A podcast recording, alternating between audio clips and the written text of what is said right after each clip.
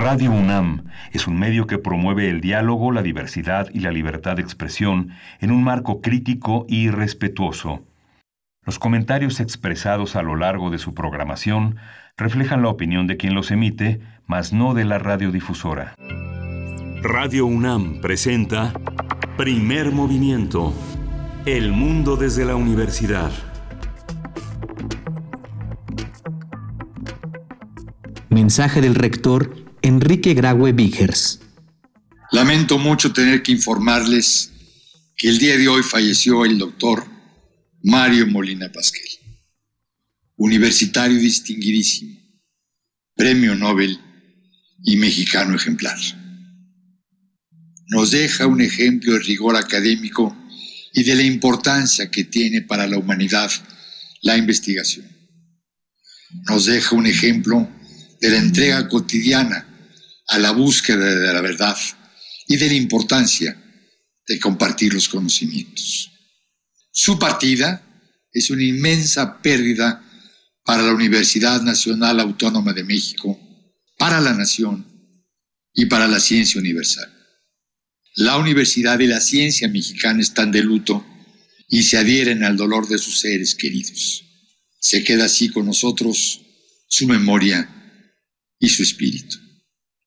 Radio UNAM, Experiencia Sonora.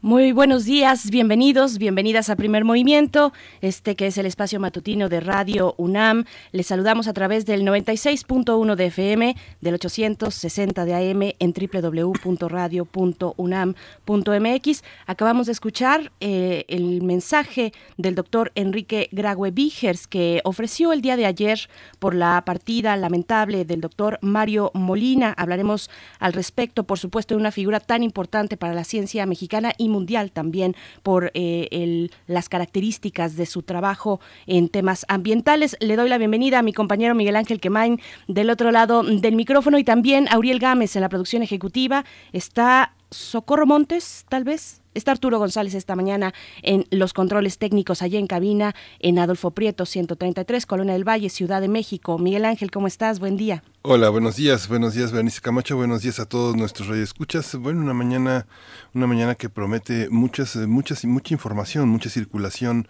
de ideas. Empezamos, bueno, con esta con esta noticia que el día de ayer eh, pues eh, llenó la prensa mexicana en las partes de la actualidad web, la muerte del científico Mario Molina, que él eh, supo aprovechar la difusión, el, el, altavoz que el premio Nobel otorga para eh, para ayudar, para colaborar en el crecimiento de la comunidad científica, sobre todo de los jóvenes, de los jóvenes alumnos. Él siempre fue un hombre muy dispuesto a, escuchar a los jóvenes alumnos de la universidad, a los jóvenes científicos en general que participaban en proyectos y les dio también la posibilidad, con su recomendación de internacionalizarse, de eh, tener becas, de tener apoyos, de ser escuchados y de ser valorados como no suelen serlo eh, de buenas a primeras un joven que se acerca al mundo científico internacional.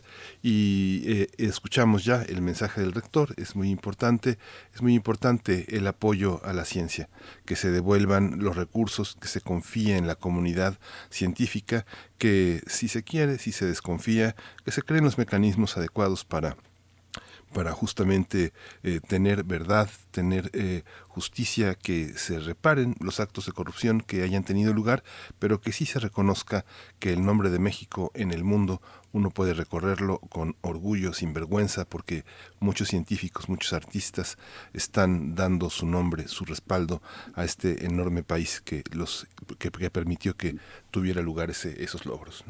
Por supuesto, bueno, una lamentable noticia. Yo creo que muchos momentos de la vida del doctor Mario Molina nos pueden eh, dar mucha luz sobre lo que significa e implica o no el apoyo por parte de los gobiernos hacia las ciencias de su, de su país. Eh, en su momento, el doctor Molina tuvo, por ejemplo, que perder la nacionalidad mexicana, eh, pues en los tiempos de su investigación para poder hacer trabajo, por ejemplo, en Estados Unidos y de demostrar su teoría, pues debía adoptar la nacionalidad estadounidense y en México en aquel momento pues no estaba permitida la doble nacionalidad.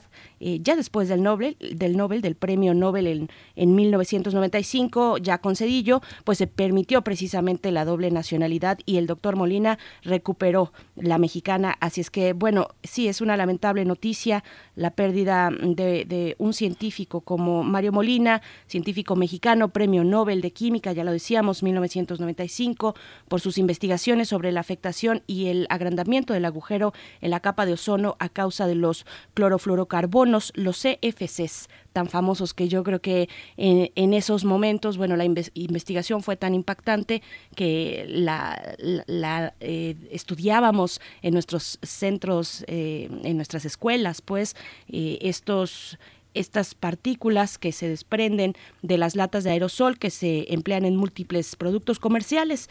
Y bueno, hay que decir que es el, primer Nobel que se otorgó en materia ambiental en ese caso sobre estos compuestos que ya ah, mencionamos, compuestos industriales sintéticos que se acumulaban en la atmósfera, pues Mario Molina se da cuenta de eso y lo divulga a la sociedad tiene un gran impacto su investigación y pues bueno, eh, que descanse en paz el doctor Mario Molina. Nos quedamos pues con, con este ejemplo universitario, con este ejemplo de, de pensamiento crítico, y de, y de no dejarse vencer, de llevar adelante una investigación de, de, de un talante tan importante como esta.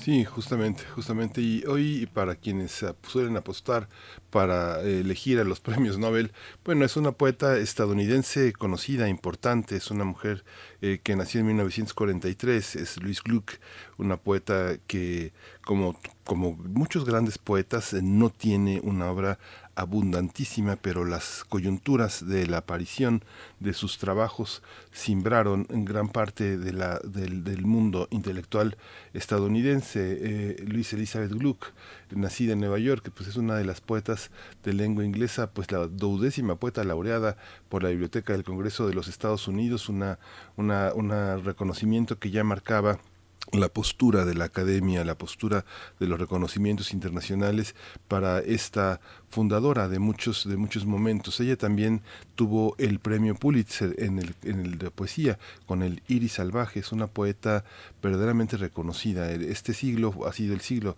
de sus reconocimientos, pero desde sus primeros libros, eh, First Bond, eh, en, en, de la New American Library en 1968, marca pues la entrada en, de una participación muy importante que hizo que otros poetas tuvieran también una, una gran presencia, sobre todo todo desde ese centro imantado de la literatura que es Nueva York, ¿no? Para la lengua inglesa, Nueva York es un lugar muy importante de reconocimiento porque implica también la posibilidad de continuar en esta tarea que en el mundo, en el mundo, no solo en nuestro país, en Latinoamérica es difícil, que es la edición de poetas y el reconocimiento de poetas.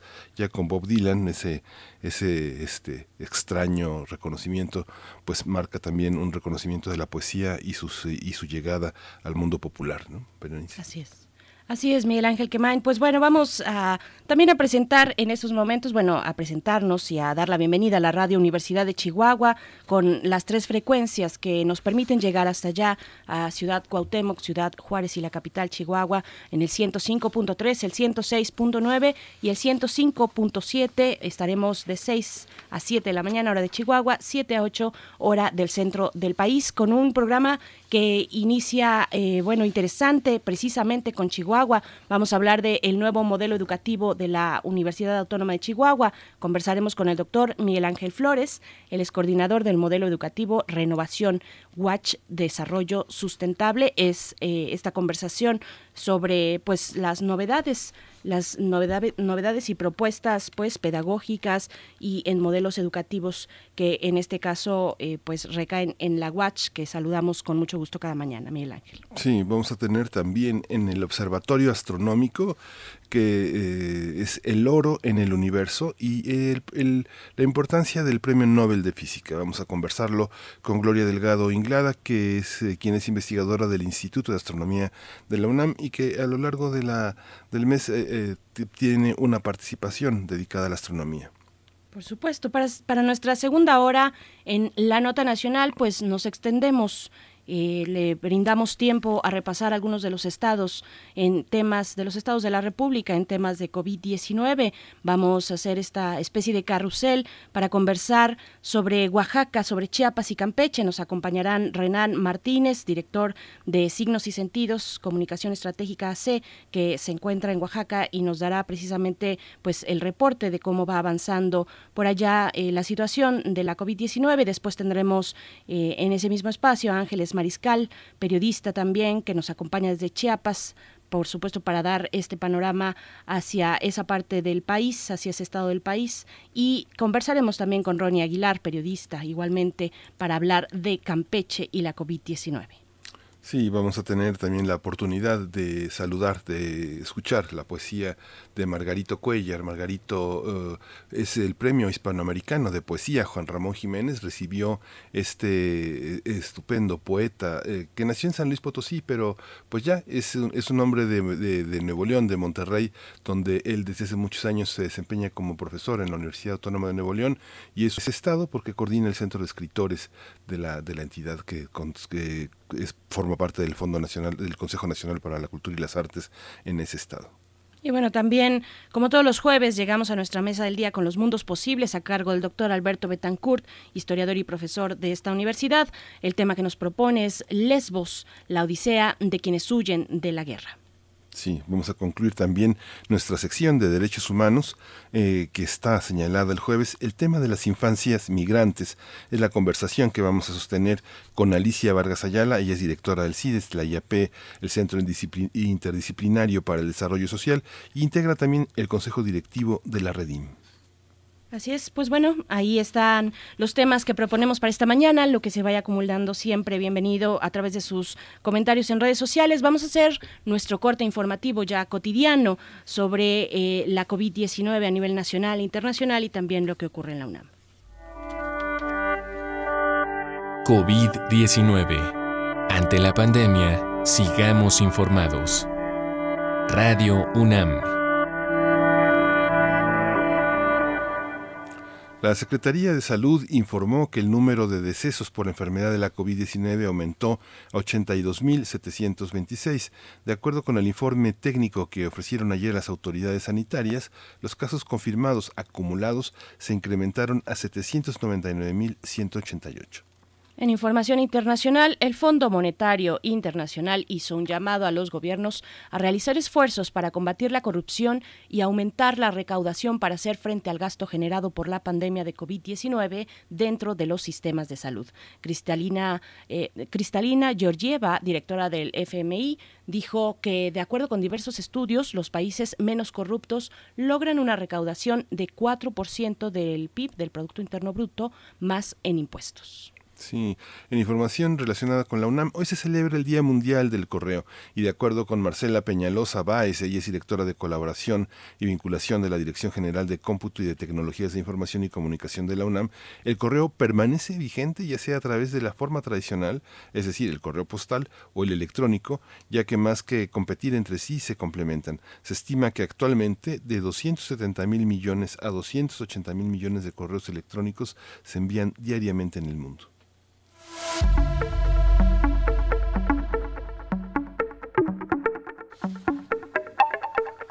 Bien, pues en esta mañana nos vamos a ir directo con la música para iniciar. Eh, ¿Qué es lo que vamos a escuchar, Miguel Ángel? Vamos a escuchar de Van Halen, Light Up the Sky.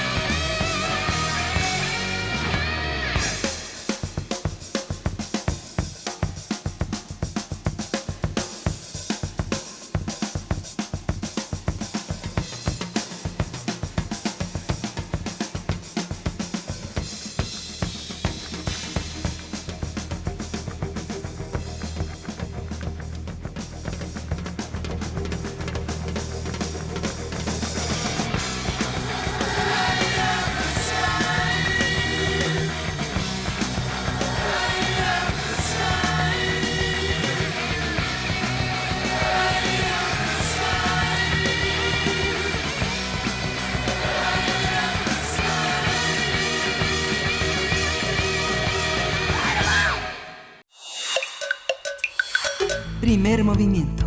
Hacemos comunidad. Jueves de autoayuda. Con el lema Educación distinta para tiempos distintos, la Universidad Autónoma de Chihuahua presentó el nuevo modelo educativo Renovación Watch DS. El objetivo es abrir espacios y nuevos horizontes al ofertar innovadores esquemas de formación universitaria a través de programas de estudio flexibles que permitan a los estudiantes desarrollar competencias y habilidades para potenciar su acción en el campo laboral. Con este modelo, el proceso de enseñanza-aprendizaje será a través de unidades de aprendizaje que podrán elegir los estudiantes de acuerdo con su perfil profesional y sus intereses.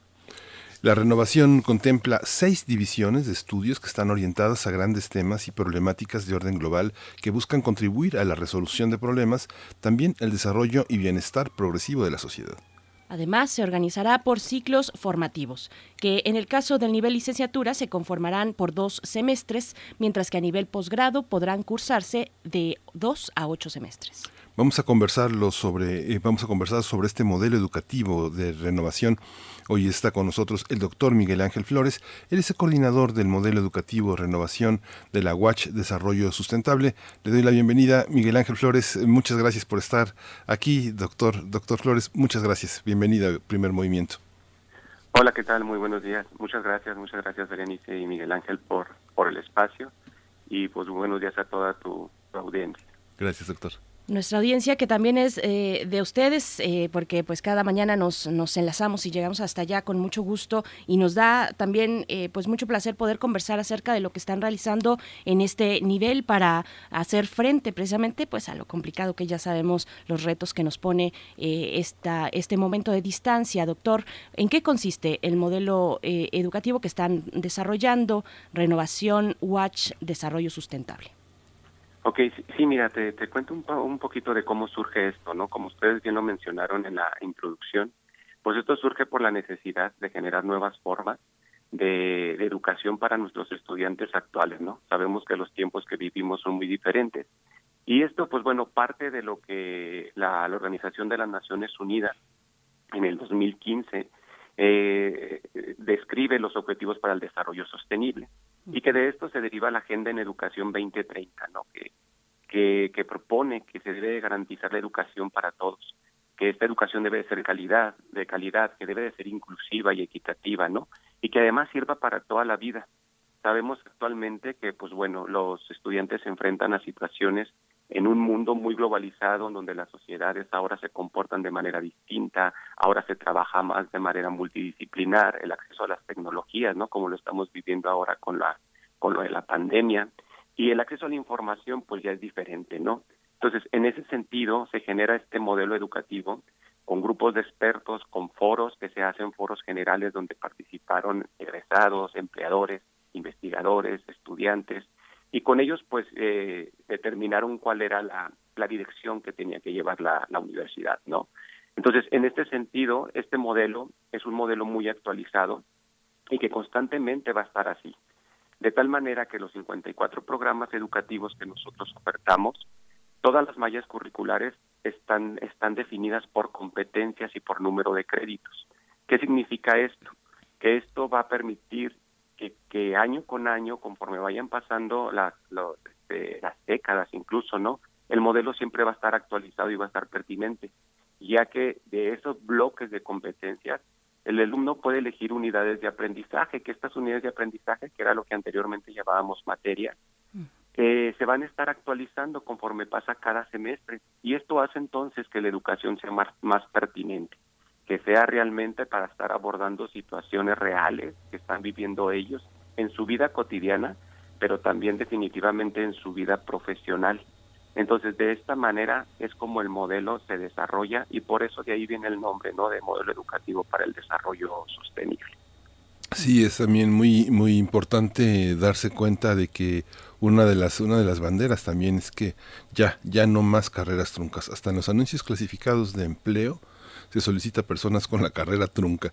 Esta, esta idea de interrumpir los estudios necesita también de, una, de, una, de, una, de un apoyo, de una presencia permanente de apoyo a los alumnos. ¿Cómo se da esa, ese, ese modelo? ¿Cómo se impide la deserción? ¿No es una parte como natural de la vida abandonar, bajarse del barco?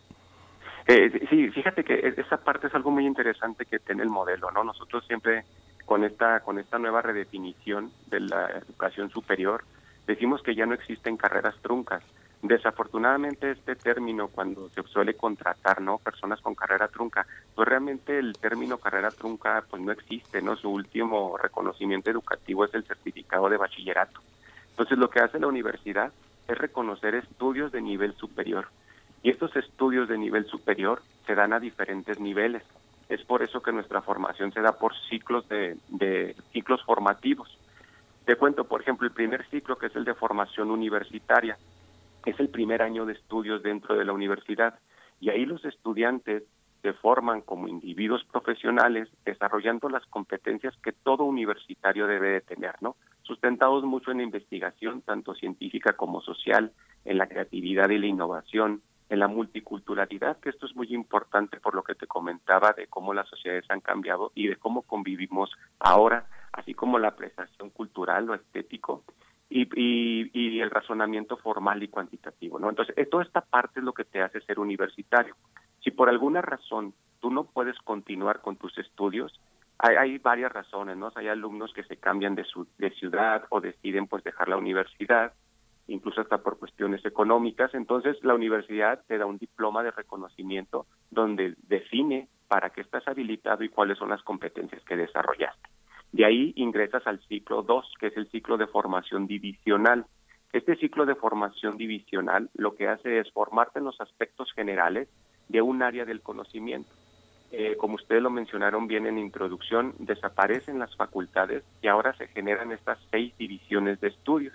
Entonces el alumno elige a cuál división de estudios entrar, se forma en esa división y ahí se vuelve a repetir la situación. Si por alguna razón no puedes continuar al siguiente ciclo, que es el 3, la universidad te reconoce los estudios que tuviste hasta ahí. En el ciclo 3 ingresas, eliges ya a cuál carrera, a cuál profesión vas a estudiar, pero es bien importante entender que los siguientes años que ya van de tu carrera pues eh, son cosas más específicas de una profesión, pero tanto el ciclo 1 como el ciclo 2 abonan a esa formación profesional. Entonces, de esta manera la universidad reconoce hasta dónde tú llegaste en tu formación universitaria y te da un documento que avala esa formación. Es por eso que nosotros decimos que con esto se terminan las carreras truncas. Incluso en el año anterior universidades este, ya empezaron a hacer este tipo de situación. ¿no? Nosotros lo teníamos contemplado desde el 2016 que empezamos a trabajar con ello. ¿Por qué? Por estos lineamientos internacionales ¿no? que maneja la UNESCO. Doctor, eh, ¿cuáles son eh, mm, las, esas seis divisiones de estudios eh, y, cómo, cómo será precisamente esta posibilidad de ser flexibles para integrar las materias que ahora pues tienen, tienen otro nombre, estas unidades de aprendizaje, por lo que entiendo? sí, Mira, las divisiones de estudios te comentaba ahorita que son estas agrupaciones de las áreas del conocimiento. Entonces, en ese sentido, pues se genera la división de Contaduría, Administración y Economía para el Desarrollo Social, la división de estudios sobre sociedad, justicia y Estado de Derecho, la de, la de filosofía, arte y humanidades, la división de sustentabilidad y seguridad alimentaria, la división de estudios sobre salud y bienestar humano y finalmente la división de estudios sobre materia, energía y su transformación. Entonces lo que hacen estas divisiones de estudios es abonar a problemáticas de las áreas del conocimiento. Entonces eso es bien importante. El enfoque que tiene el modelo es que realmente sea vivencial con problemas o situaciones que se están que se están este, llevando a cabo allá afuera, ¿no? Tanto en la vida personal del alumno como en la vida profesional. Es por eso que se generan ahora las unidades de, aprendizaje. Esta unidad de aprendizaje cambiamos el concepto de solo materia porque en esta unidad de aprendizaje interviene una comunidad. Ustedes bien lo dicen ahí en su en su en su en su este, en su en su logo, ¿no? En su esquema, donde dicen que hay que generar comunidad. La universidad fomenta mucho esta parte de generar comunidad. Entonces, estas comunidades de aprendizaje ya no solo es alumno maestro, también son egresados, también son este profesionistas que están en ya en la industria, pero también son maestros de otras instituciones a nivel nacional o a nivel internacional. Y esta comunidad lo que hace es generar esta unidad de aprendizaje para que el alumno desarrolle las competencias correspondientes con situaciones reales, con situaciones que se están enfrentando en este en este aspecto profesional entonces eso permite que el alumno tenga una información muy actualizada de lo que se está viviendo allá afuera y a lo que y lo va a preparar para enfrentarse a lo que suceda cuando él ya egrese. Hay muchos, eh, muchos aspectos, hay muchísimas preguntas, doctor Miguel Ángel Flores, pero bueno, una de ellas es, eh, recuerdo, durante el, salinismo, el gobierno del expresidente Salinas, eh, se dijo, hay tantos jóvenes que egresan de las universidades sin empleo, vamos a las carreras técnicas, vamos a capacitarlos, no educarlos, a capacitarlos para que estén muchas fábricas donde pueden trabajar. Pero el modelo que, ustedes implementan ahora, digamos que eh, una universidad como la, como la UACH eh, se enfrenta a la necesidad de eh, empalmarse con modelos educativos en el posgrado de universidades extranjeras. Si antes se preparaba para el trabajo, hoy muchas universidades se preparan para que sus alumnos establezcan programas de posgrado conjunto con universidades que están hermanadas a través de proyectos conjuntos, sean universidades europeas, sean universidades norteamericanas, pero los los modelos están previstos también para ese para insertarse en ese engranaje donde el, conocimiento prospera en el sentido de inscribirse en programas internacionales de los que forman parte de la universidad. ¿Esto es así en el caso de la UACH? Sí, así es. Fíjate que con este modelo, lo dices muy bien, con este modelo eh, se fomenta mucho la internacionalización de la universidad. Es decir, eh, todo el esquema de formación que tenemos está también no solo muy alineado con los que las instituciones internacionales como la ONU, la UNESCO definen, ¿no? sino también con universidades a nivel internacional de cómo son sus esquemas de formación. Esto nos va a permitir entonces, además de los convenios y de las dobles titulaciones que ya tenemos y de los intercambios de nuestros estudiantes, pues generar más. Esto va a abrir una mayor posibilidad a la UAS para que nuestros estudiantes puedan hacer eh, sus estancias o intercambios en otras universidades a nivel internacional y generar estas dobles eh, titulaciones, ¿no? O dobles programas de estudio con otras universidades, además de los que ya tenemos. ¿Por qué? Porque este esquema de formación tiene esa visión, que sea de una manera internacional. En este sentido, por ejemplo, aprovecho para comentarte que el inglés es algo que se potencia mucho dentro de la universidad, de tal manera que los estudiantes cuando egresan en su ciclo 4 deben de tener o acreditar un nivel de inglés B2, que a nivel internacional, eso es con el marco común europeo, y que a nivel internacional, pues bueno, es un nivel que le va a permitir generar este tipo de, intercambios con estas universidades en alrededor del mundo, ¿no? Sí, en, efecto es novedosísimo este, este modelo para el caso de las universidades eh, mexicanas, de las universidades públicas mexicanas. Eh, pregunto qué impacto tendrá además eh, en, en, la vida, en la vida de los perfiles de pues los perfiles muy variados de estudiantes que integran la universidad. Eh, ¿cuáles, ¿Quiénes son esos estudiantes? ¿Cuáles son sus perfiles sociales eh, en, un estado bueno donde las distancias eh, hacen compleja precisamente la, la cercanía, pues la, pero a través de la conexión también sabemos y en estos momentos de pandemia lo hemos comprobado, pues podemos llevar a cabo distintos, pues emprender distintas tareas. ¿Cómo es este perfil de los estudiantes de la universidad? Sí, fíjate que eh, la universidad eh, ha definido lo que son las dimensiones de formación, ¿no? Para decir cómo queremos que sea un, un egresado de nuestra universidad. Entonces, en estas dimensiones de formación, a, las, a, todos los estudiantes se les forma en ciencia y tecnología, se les forma en emprendimiento y innovación. Eh, también les comentaba que en estética y sensibilidad estética para, para ser individuos más sensibles a lo que está ocurriendo en nuestro entorno, en nuestro alrededor. Los estilos de vida saludables también se fomentan mucho dentro de la formación. La ética y la, autor, y la autorrealización, que eso es muy, muy importante en nuestro perfil, es decir, que el alumno se sienta pleno con lo que está haciendo, se sienta realizado y que con ello, pues bueno, pueda contribuir no solo en su desarrollo, sino también en el desarrollo de sus comunidades, empezando desde el grupo de su familia, el grupo de amigos, su sociedad, su estado, su país y de además que tenga una visión global. Esta visión global o ciudadanía planetaria que nosotros manejamos es muy importante para que el alumno se sienta parte de este mundo, inmerso en él y que todo lo que él haga pues va a repercutir en, a nivel mundial, ¿no? Que este es un concepto que a veces los alumnos, como bien lo mencionabas, por las distancias y por cómo estamos geográficamente ubicados, a veces no se sienten parte de él, ¿no? Entonces, en ese sentido se fomenta mucho este tipo de formación, además de pues el, la base, ¿no? de nuestro programa, de nuestro modelo que es el desarrollo sostenible. Que cualquier emprendimiento, que cualquier actividad en su vida personal, lo que él vaya a hacer, pues tiene que ser de manera sostenible, de cuidar el planeta, de, de utilizar sus recursos, sí, para tener nosotros un, un desarrollo económico que beneficie a la sociedad, pero siempre pensando desde la sostenibilidad. Este es el perfil del estudiante que nosotros queremos. Un alumno que está, un egresado que está comprometido con su entorno, que está comprometida con las problemáticas que están ocurriendo no solo a nivel local o nacional, sino también a nivel mundial y que con ello, pues bueno, no solo se preocupe, ¿no? Al contrario, que realmente se ocupe de lo que está ocurriendo y pues pueda generar estos cambios de transformación social. Sí, hay, una, hay un aspecto, eh, doctor Miguel Ángel Flores, también que es eh, interesante, como comenta mi compañera Berenice Camacho, a veces pasan cinco horas y uno sigue de viaje y uno sigue en Chihuahua.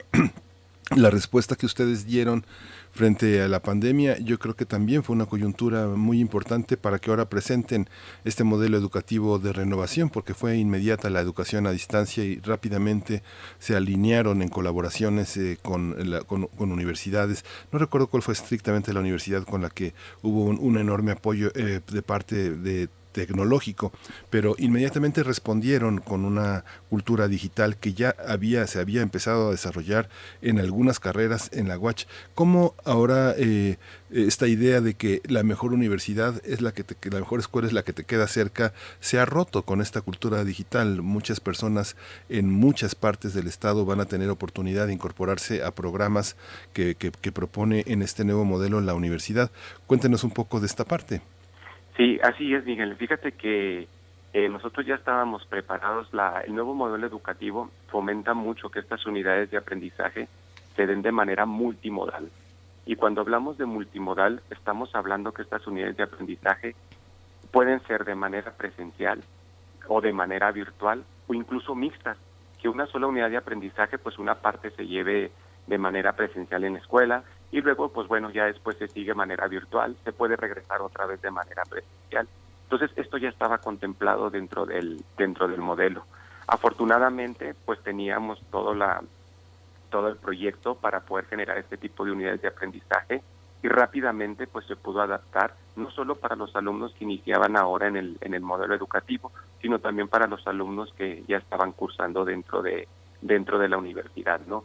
Esto permitió entonces pues que bueno que nuestros docentes ya se les capacitara para poder utilizar estas plataformas digitales y como bien lo mencionas, ¿no? La intención de este modelo es que, por ejemplo, estudiantes que son de, de otras ciudades, ¿no? Te comento, por ejemplo, del campus Parral, del campus que tenemos en Ciudad Juárez, este, del campus Delicias y de las demás este, municipios a los cuales llega la universidad, pues que los estudiantes puedan llevar este primer ciclo de formación universitaria desde su casa, desde su lugar, desde su tierra. Esto genera, pues bueno, para empezar para las familias un ahorro económico, ¿no? Porque no tienen que mandar al estudiante a la capital para que, para que empiece ahí su, su proyecto universitario, lo puede hacer desde, desde su casa. Otro aspecto importante es que esto también permite entonces que tengamos una mayor cobertura, no solo a nivel este, ciudad o a nivel municipio, sino a nivel estatal.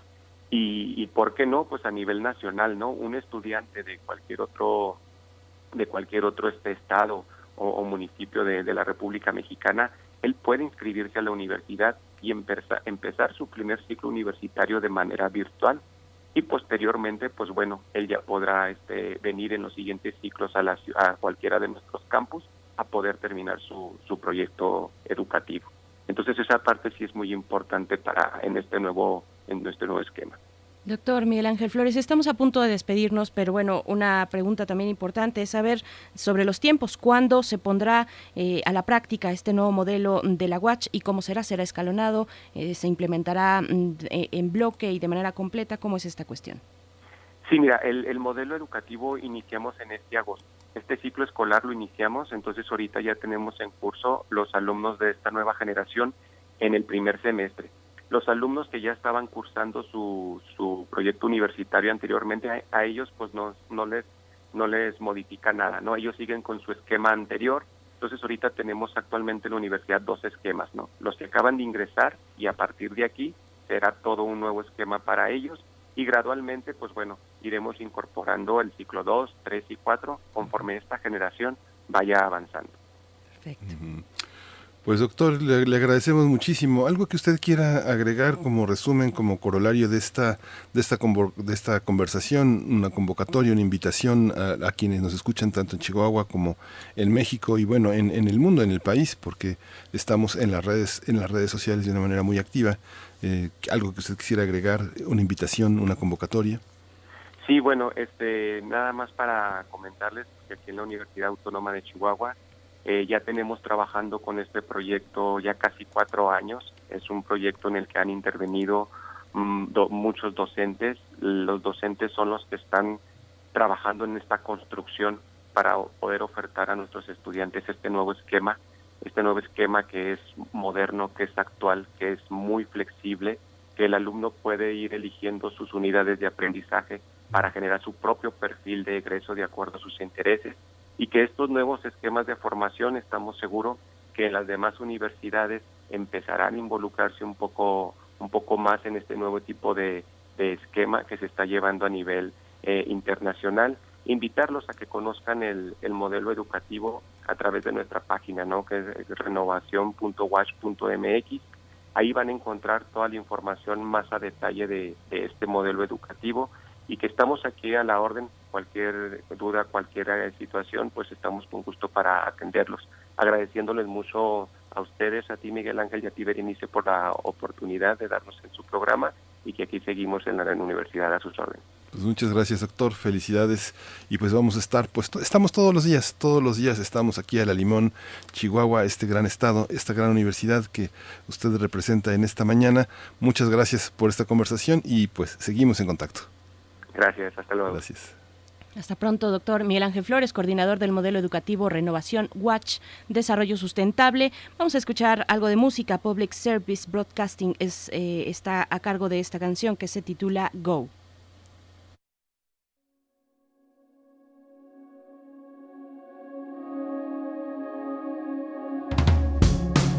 This is Apollo Control at 102 hours into the flight of Apollo 11. Grown quite quiet here in Mission Control. A few moments ago, Flight Director Gene Kranz uh, requested that everyone sit down, get prepared for events that are coming. And he closed with the remark, good luck to all of you.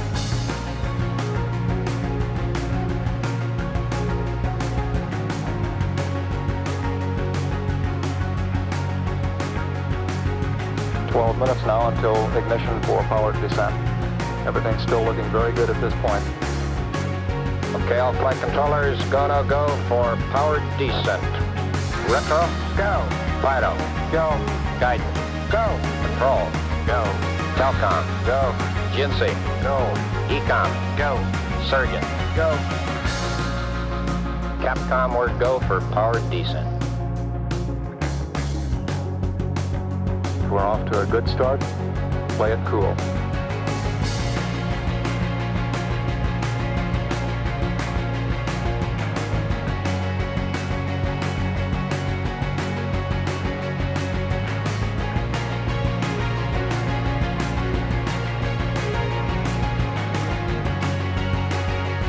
Flight controllers, I'm going around the horn.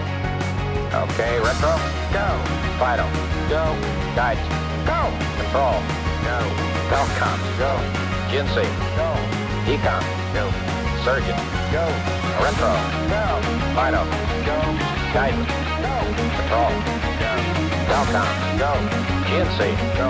Ecom, go. Surgeon, go. Capcom, we're go for landing. Okay, everybody, let's hang tight and look for landing radar. 75 feet, down a half. Level 2 alarm. 60 seconds. We're, we're going that flight. We're going that alarm. 40 feet, down two and a half. It's, if it doesn't reoccur, will we go? 30 seconds. Forward. 1201. 1201. Roger, 1201 alarm. 1201 alarm. Same time, we're go flight. Okay, we're go. We've had shutdown.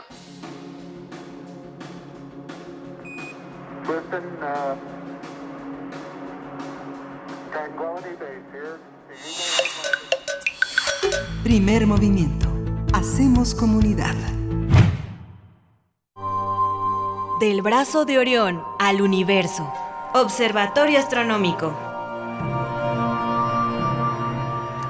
Ya está, ya está en la línea eh, la doctora Gloria Delgado Inglada en este observatorio astronómico y el tema es el oro en el universo y una reflexión sobre eh, la reciente asignación del Premio Nobel de Física. Gloria Delgado Inglada es investigadora del Instituto de Astronomía de la UNAM y es jefa de la Unidad de Comunicación y Cultura Científica en ese, en ese instituto, en el Instituto de Astronomía. Gloria Delgado Inglada, a la enorme distancia de un mar que nos separa esta mañana, pero que nos une la voluntad de, de comentar y de diálogo. Bienvenida a Primer Movimiento. Buenos días.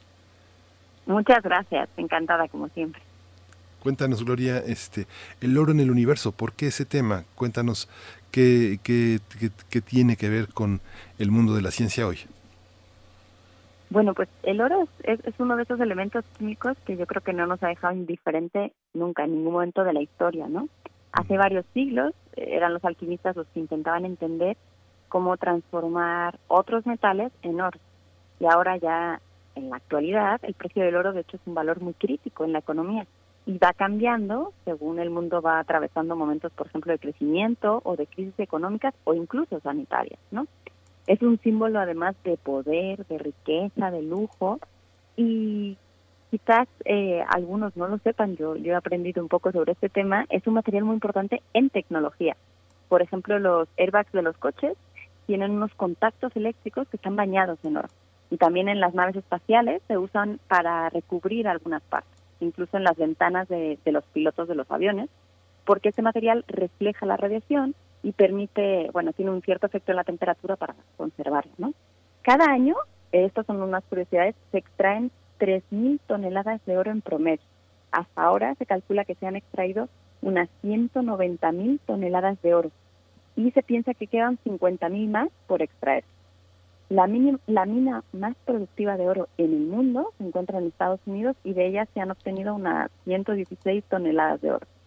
Bueno, pues con nuestros números eh, les voy a contar que en realidad la mayor reserva de oro conocida hasta el momento no está en la Tierra, sino que es un enorme asteroide que se llama 16 Psyche, que está entre Marte y Júpiter. Es una roca hecha principalmente de oro, pero también contiene hierro y níquel esta enorme roca metálica podría hacernos millonarios a todos.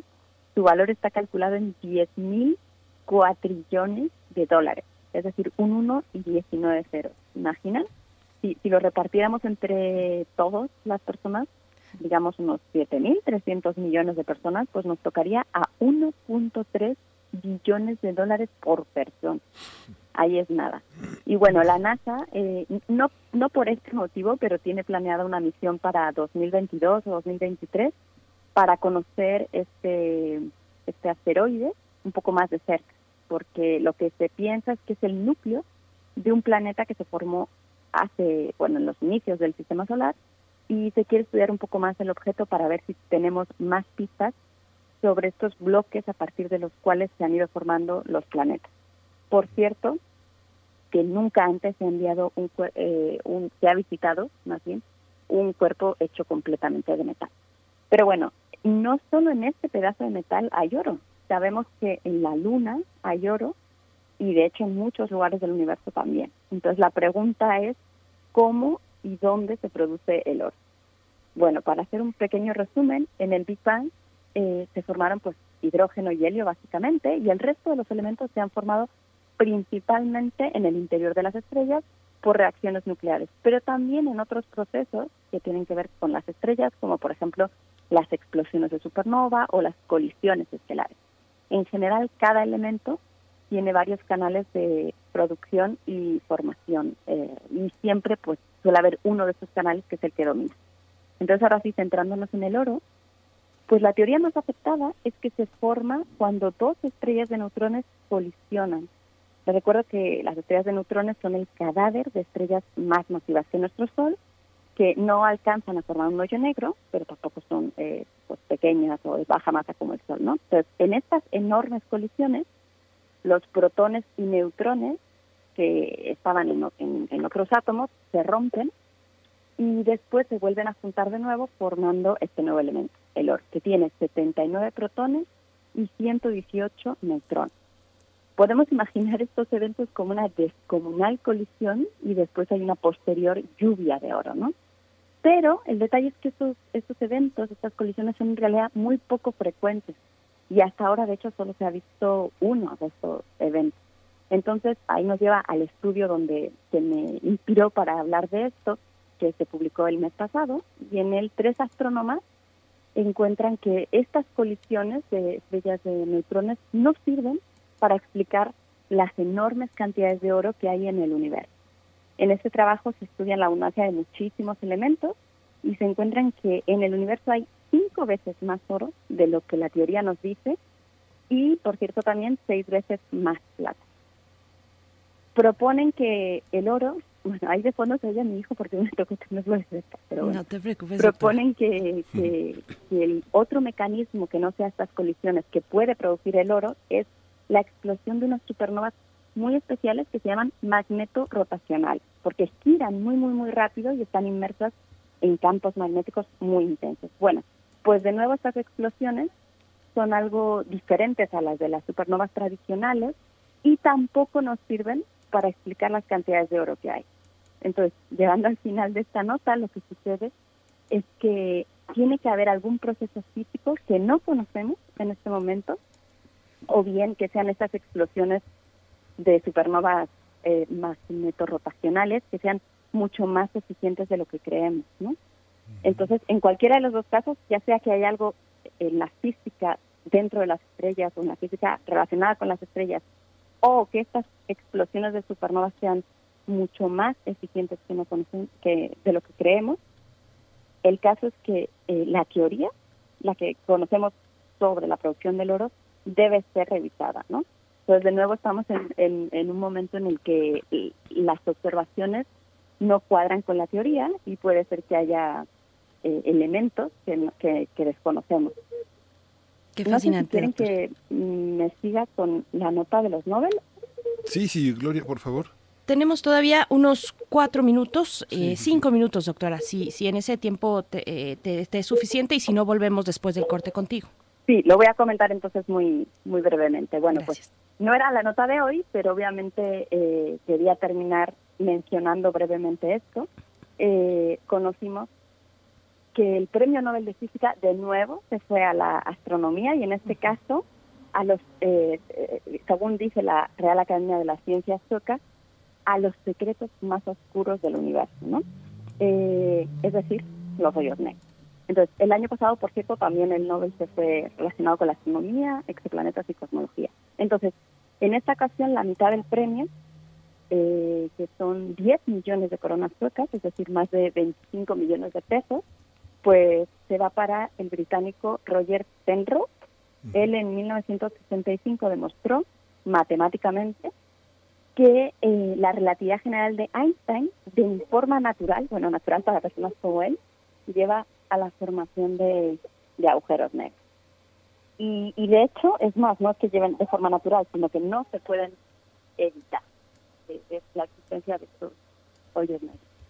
Y bueno, él trabajó, por cierto, en colaboración con Stephen Hawking y probablemente dicen que si él siguiera vivo, seguramente estaría compartiendo este premio con Roger Penrose. Eh, según cuentan, esto es una cosa curiosa, el propio Albert Einstein no llegó a creer nunca en la existencia de los agujeros negros. Y bueno, la otra mitad del premio se reparte entre un alemán, Reinhard Genzel, y una estadounidense, Andrea Gay. Y es por el descubrimiento observacional de un hoyo negro supermasivo y compacto en el centro de nuestra galaxia. Las mediciones se realizaron de forma independiente por estos dos grupos en telescopios de Hawái y de Chile y nos permitieron, bueno, lo que se ve es que efectivamente las estrellas que están alrededor de esta región central de nuestra galaxia pues se mueven de una manera que solo podemos explicar si hay un hoyo negro. Ay, me estoy agotando porque, perdón, estoy dando de comer a mi hijo. Eh, si hay un hoyo negro súper masivo y muy compacto en esta región central. Entonces, bueno, se está premiando una vez más la teoría por un lado y también eh, las observaciones. Y quisiera yo terminar con dos frases de Andrea, sobre todo para nuestras jóvenes seguidoras. Espero inspirar a otras mujeres jóvenes en este campo y que apasiona la ciencia. Hay mucho que se puede hacer. Y la segunda, es muy importante convencer a la generación más joven de que su capacidad de cuestionar y pensar es crucial para el futuro del mundo. Gracias. Muchas gracias, doctora. Muchísimas gracias además por el esfuerzo que haces cotidiano, eh, ahora donde nuestro hogar se ha convertido, bueno, en un eh, multiespacio donde eh, realizamos distintas tareas. Te agradecemos mucho este, este, esfuerzo y el cierre también con esta, con esta anotación, con estas eh, citas, porque también hay que decir, para el caso, por ejemplo, de química, fueron dos mujeres las que ganaron el premio Nobel. pues es, es, muy interesante esta configuración respecto a, a las mujeres que son galardonadas con, bueno, el, más eh, alto reconocimiento de las ciencias en este caso. Muchísimas gracias, doctora Gloria Delgado Inglada, y eh, bueno, te dejamos en esta mañana atender tus, tus, tus cuestiones también. Muchísimas gracias. Muchas gracias a ustedes. Nos vemos pronto. Gracias, Gloria. Bueno, y con esto también mm, nos vamos a despedir de la Radio Universidad de Chihuahua, de estas tres frecuencias que nos alojan todos los días de 6 a 7 de la mañana por allá, hora de Chihuahua, el 105.3, el 106.9 y el 105.7. Gracias por su sintonía. Nosotros continuamos aquí en el 96.1 de FM, en www.radio.unam.mx y en el 860 de AM, el alma mater del cuadrante. Y Miguel Ángel, estamos ya a pocos minutitos de irnos al corte. Sí, que se quédese con nosotros, quédese aquí en Radio NAM. Tenemos una hora que viene eh, muy interesante, muy importante. Oaxaca, Chiapas y Campeche en el mundo del COVID-19. Vámonos. Síguenos en redes sociales. Encuéntranos en Facebook como Primer Movimiento y en Twitter como arroba PMovimiento. Hagamos comunidad.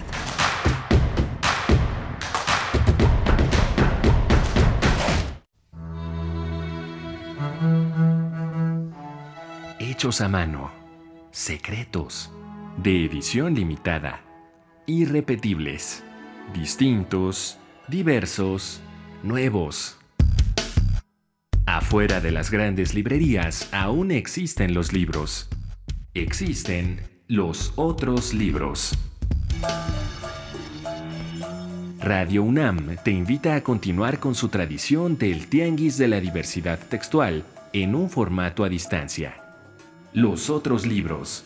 Entrevistas y presentaciones de libros y editoriales alternativas a través de Facebook Live. Sábados a las 19 horas en la página de Facebook de la sala Julián Carrillo. Si solo leemos lo que todos leen, solo sabremos lo que todos saben. Radio UNAM Experiencia Sonora. Info Ciudad de México presenta Voces por la Transparencia. El Instituto de Transparencia de la Ciudad de México, en coordinación con el Instituto de Personas con Discapacidad, conscientes de la importancia de promover y sensibilizar el ejercicio pleno e inclusivo de los derechos humanos para todas las personas, invitan a la ciudadanía a participar en el Pleno Info de Personas con Discapacidad. Si tienes entre 18 y 61 años, cuéntanos en un video cómo harías el derecho de acceso a la información más incluyente. ¿Qué propondrías para que todas las personas, sin importar su condición, accedan a servicios? Consulta los detalles en la página oficial y redes sociales del instituto.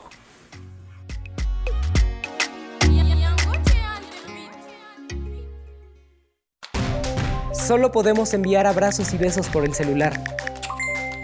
Solo podemos darnos el codo como saludo. Hola, hola. Reunirnos, pero detrás de una pantalla. Sabemos que son tiempos difíciles para ser joven, pero también son buenos para participar en las decisiones importantes. Si cumples 18 antes del 6 de junio de 2021, tramita tu INE desde ya. Tienes hasta el 10 de febrero. Contamos todas, contamos todos.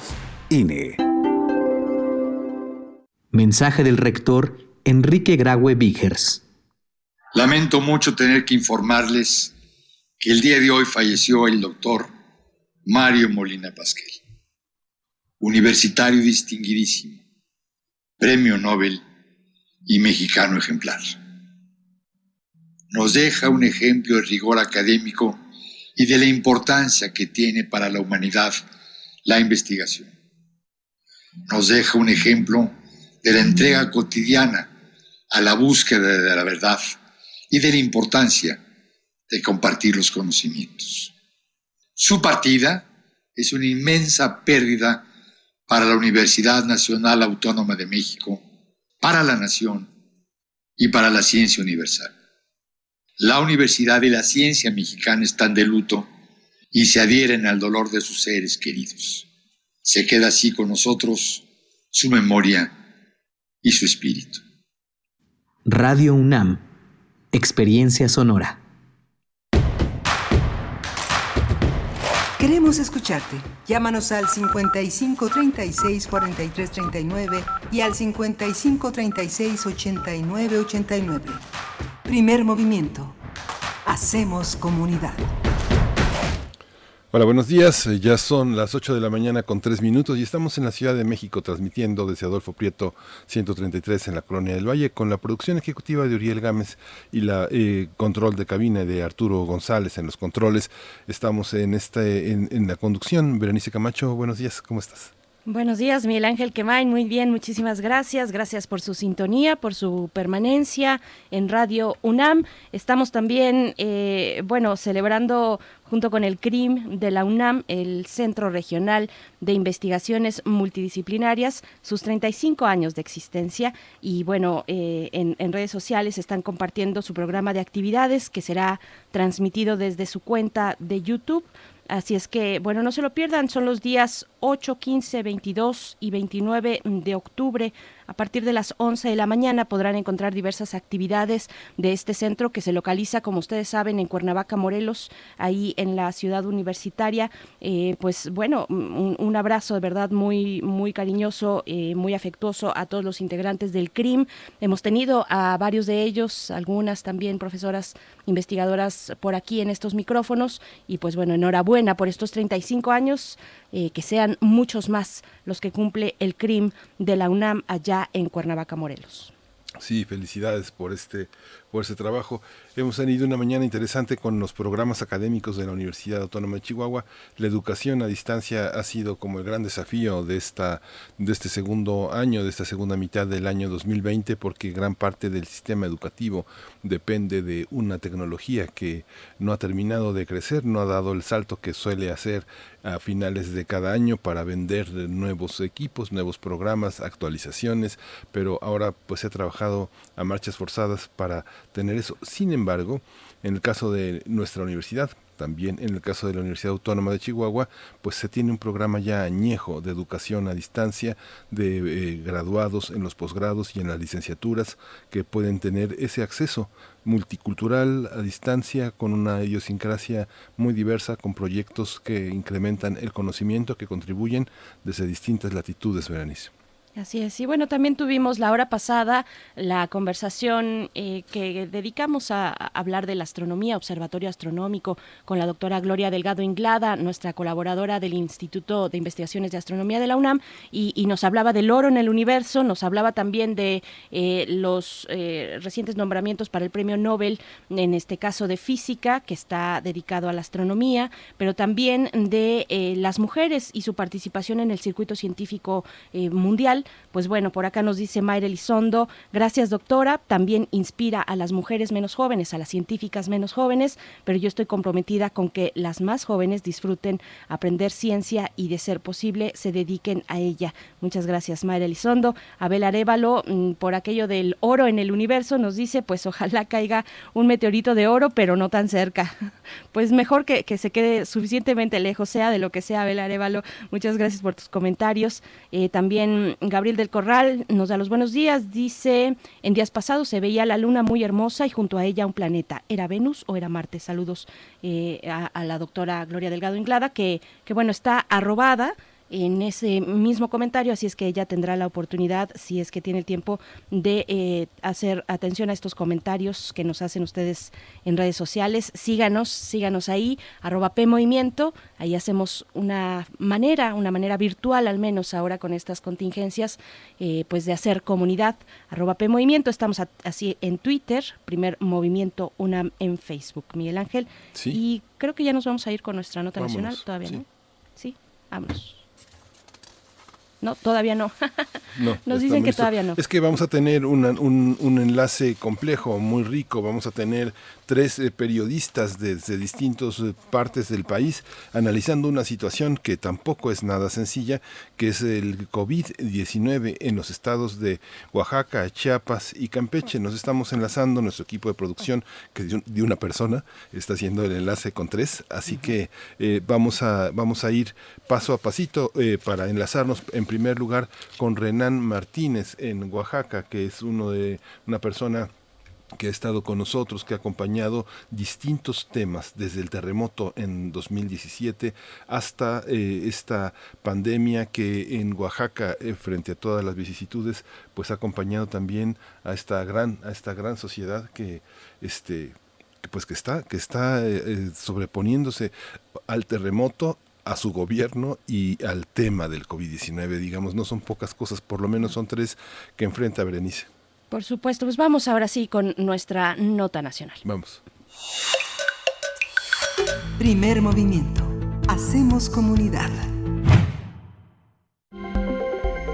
Nota nacional. Tendremos una conversación sobre la situación de la pandemia en Oaxaca, Chiapas y Campeche, como le habíamos eh, señalado. Oaxaca inicia su segunda semana en fase amarilla del semáforo epidemiológico de riesgo de COVID-19 y registra más de 17 mil casos acumulados y supera las 1.400 defunciones. Sin embargo, el pasado 5 de octubre, este estado tan solo confirmó 13 nuevos casos de COVID-19 en 11 municipios. Los casos acumulados se concentraron en Oaxaca de Juárez, en San Juan Bautista Tuxtepec y en los valles centrales. En total, el número de oaxaqueños recuperados supera los 15.000 casos. Para ahondar sobre la situación en esta entidad está Renan Martínez, él es director de Signos y Sentidos. El estado con nosotros es un comunicador independiente, zapoteca por autoadscripción. Le damos la bienvenida en este, en este día. Bienvenido, Renan. Muchas, muchas gracias. Aquí estamos Berenice Camacho y Miguel Ángel Camain. Berenice, Miguel Ángel, muy buenos días. Como siempre, es un gusto comentarles esta vez que por primera vez desde que inició la pandemia de COVID-19 en México, una comunidad indígena realiza su propio recuento de monitoreo epidemiológico. La comunidad zapoteca de San Pablo Villa de Mitla, con 12.511 habitantes en este estado, en el estado de Oaxaca. Un grupo de seis comunicadores comunitarios se constituyó en equipo de verificación encargado de sistematizar la información que la tradición oral proporciona acerca de personas enfermas, recuperadas, resguardadas en sus domicilios, hospitalizadas y fallecidas. un músico, un cantante, una ama de casa, eh, dueña de un pequeño restaurante, un técnico en computación y dos periodistas profesionales que forman parte de dos estaciones de radio, un canal de video y una productora de contenidos, decidieron unir esfuerzos para recabar información del conocimiento público con la finalidad de satisfacer la demanda de información oportuna y confiable de sus audiencias. Con datos de género, rango de edad y fecha, a veces imprecisas, el recuento del colectivo denominado Verificadores Comunicadores, eh, Comunitarios de Mitla, Verificomum, incluye además proyecciones a corto, mediano y largo plazo de la evolución local del nuevo coronavirus SARS-CoV-2, gracias al apoyo de un maestro en física egresado de la UNAM con una residencia en Alemania y docente del Instituto Tecnológico del Estado, también miembro de la comunidad. Desde el pasado jueves primero de octubre fue difundido su primer recuento de periodicidad semanal en redes sociales y el viernes por la, por la mañana a través de un noticiero local que enlaza a todos los medios participantes para este propósito. De esta manera, los promotores de esta iniciativa estiman alcanzar a más de ocho mil de sus paisanos. Ah, rápidamente, el estudio ha suscitado una gran expectativa y, y beneplácito en los pobladores que, no sin alarma, ahora cuentan con un instrumento propio y verosímil de lo que les permite tomar decisiones respecto a sus propios cuidados y medidas. Según las proyecciones de este recuento, la comunidad podrá esperar que la evolución local de los contagios alcance su pico hacia los primeros días de noviembre sin las medidas de precaución extensivas o para finales de diciembre si toda la población asume los cuidados necesarios. Igualmente muestra índices de letalidad, mortandad, incidencia y prevalencia más altos que los nacionales, estatales e incluso que los de otros pueblos indígenas del país y del Estado. No obstante, eh, el, total de casos registrados por el eh, colectivo muestra una estrecha diferencia con las estimaciones del escenario optimista y está muy lejos de una situación de extrema gravedad. Los verificadores comunitarios, quienes se han distinguido por el tratamiento responsable y ético de la información desde el inicio de la pandemia, nutren su base de datos con la información directa de las personas recuperadas o de sus familiares y recogen la opinión de la comunidad médica local que atiende a la pandemia. Asimismo, su esfuerzo ha sido reconocido y apoyado por la autoridad local. Para realizar su tarea, los miembros de Verificomum establecieron los límites y alcances que tendrán, definieron su método de verificación, consideraron las responsabilidades normativas y éticas y decidieron una mecánica operativa. Atentos a las conversaciones con los amigos, familiares o vecinos, a las consultas directas de los radioescuchas, sobre rumores y hasta al doblar de las campanas de la iglesia, cada día un grupo de en un grupo de mensajería instantánea consolidan la información del dominio público. Los fundamentos de esta acción, de acuerdo con los organizadores, es una forma de darle nuevos usos a sus viejas costumbres, basado en tres pilares. Eh, el primero es la recomendación de la Organización Mundial de la Salud, que aunque dirigida a los estados no es limitativa para la sociedad civil, según la cual en las comunidades indígenas es necesario considerar los usos y costumbres propios de cada cultura y comunidad para el diseño de las medidas para enfrentar la pandemia. La segunda es la comunicación oral como tradición propia de todas las culturas originarias que, en el caso de Mitla, es particularmente respetuosa del duelo funerario y de la mecánica de comunicación precisa, que va desde el doblar de las campanas anunciando un deceso, pasa por el mercado cuando asisten las señoras a comprar el mandado y termina en el almuerzo familiar organizando la visita a los deudos. Todo ello sin el más mínimo error informativo acerca de la identidad del fallecido y la causa de su muerte. La tercera es el muy conocido tequio, como una expresión de servicio colectivo y gratuito en beneficio de la comunidad. Así es como esta comunidad indígena del país, Miguel Ángel Vere, enfrenta esta ineficiencia informativa oficial por la pandemia, haciéndose ciencia por propia mano. Así estamos aquí. Sorprendente, Renan Martínez, y fascinante también este grado eh, eh, de cooperación en la comunidad de Mitla. No debe ser nada fácil entrar al mundo de las estadísticas y los conteos. Te pregunto mm, dos cuestiones. Primero, ¿cómo se, eh, eh, cómo, cómo está siendo, digamos, aceptado o cómo se va complementando también con el conteo realizado por las autoridades políticas, eso por un lado, y otro, cuando nos hablas de los asuntos funerarios, pues bueno, las cuestiones de la sana distancia son importantes, son muy relevantes y en casos eh, de comunidades que tienen tradiciones tan arraigadas al respecto, pues es, es difícil pensarlo. ¿Cómo están estas cuestiones?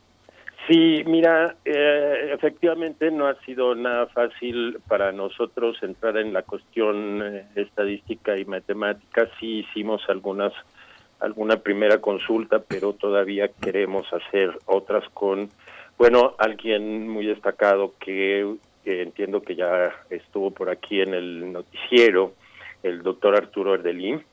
Eh, en un primer momento le manifestamos esta inquietud y bueno, estamos por revisar. Antes de presentar el primer recuento, hubo necesidad de hacer varios ensayos previos y ha sido realmente muy interesante cómo conforme han ido avanzando, hemos no solo ha ido mejorando la calidad del el análisis y, en el estudio, sino que además ha permitido ir comprendiendo de manera muy, muy detallada el desempeño de la pandemia. En cuanto a la colaboración, es también bien interesante porque eh, en realidad es, digamos, la, la confluencia de una serie de cosas que venían sucediendo antes. Por un lado, estos eh, comunicadores ya habían estado haciendo este tipo de verificaciones por, por, primer, por principio de cuentas porque es algo común y normal en nuestra comunidad ante cualquier tipo de información en la comunicación oral, pero además porque eh, la propia audiencia angustiada por saber lo que sucedía en su entorno preguntaba a los eh, comunicadores, ¿no? Nos preguntaba qué sucede, qué sabes acerca de fulano o perengano o, de tal colonia que se dice tal cosa. Y finalmente, en cuanto a la cuestión de eh, funeraria, sí, sí ha sido un problema. Eh, en, por, en general, en general debo decir que en esta comunidad sí se ha respetado eh, la cuestión de eh, la cremación y el, el entierro de los difuntos de manera eh, inmediata, pero en algunos casos no ha sido así, y no solamente cuando ha, ha sido eh, un tema de COVID, sino en los pocos decesos, eh, digamos, por otras causas que ha habido de no COVID, se ha roto un poco la regla. Y eso pues preocupa, preocupa y altera un poco, digamos, la sensibilidad de la población que, más se cuida. Eh, sin embargo, eh, lo que ha podido detectar, se ha podido detectar, somos vecinos, somos muy pocas personas, sabemos muy rápidamente, las personas que enferman ahora, en un principio eran reservadas, ahora son eh, personas, bueno, se sabe de inmediato, personajes públicos, etcétera, y eh, es muy angustiante porque al hacer la encuesta, eh, perdón, los, los, eh, la estadística, al recoger la información, pues es imposible no saber que un amigo que aprecias, el señor de la tienda que te atiende amablemente, las personas que saludas realmente a diario en la calle cuando sales a cualquier actividad, pues son las que van enfermando o falleciendo. Entonces es una es una una tarea pues sí ardua, dolorosa, pero pero necesaria y eh, bueno, las personas lo aprecian mucho y creo que han aprendido a, hacer la lectura de las estadísticas casi como leer el clima. Claro, es incorrecto porque se hace de una manera muy inmediata, ¿no? ¿Cómo amaneció hoy? Pero finalmente estamos aprendiendo a, vivir con, esta pandemia y a interpretar estos instrumentos científicos. Veré. Pues eh, Renan, pues te agradecemos muchísimo toda esta toda esta cobertura, toda esta manera de acercarse. Eh, nuestros radioescuchas deben de saber que también hay periodistas que van al lugar de los hechos, ¿no? que no lo hacen solamente desde su computadora y desde su cubículo, sino que van, hablan con las personas y obtienen de ellas eh, la, la, credibilidad que les da el compromiso cotidiano. Por eso en estos medios, en estas radiodifusoras pequeñas de la montaña, de la sierra, la gente cree en los periodistas porque los oye, porque los ve, los ve a diario.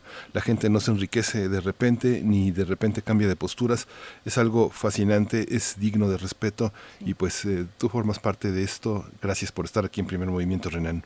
No, yo siempre muy agradecido por este espacio para estos temas y aquí vamos a estar eh, compartiendo con el público de primer movimiento y con ustedes. Siempre es un gusto.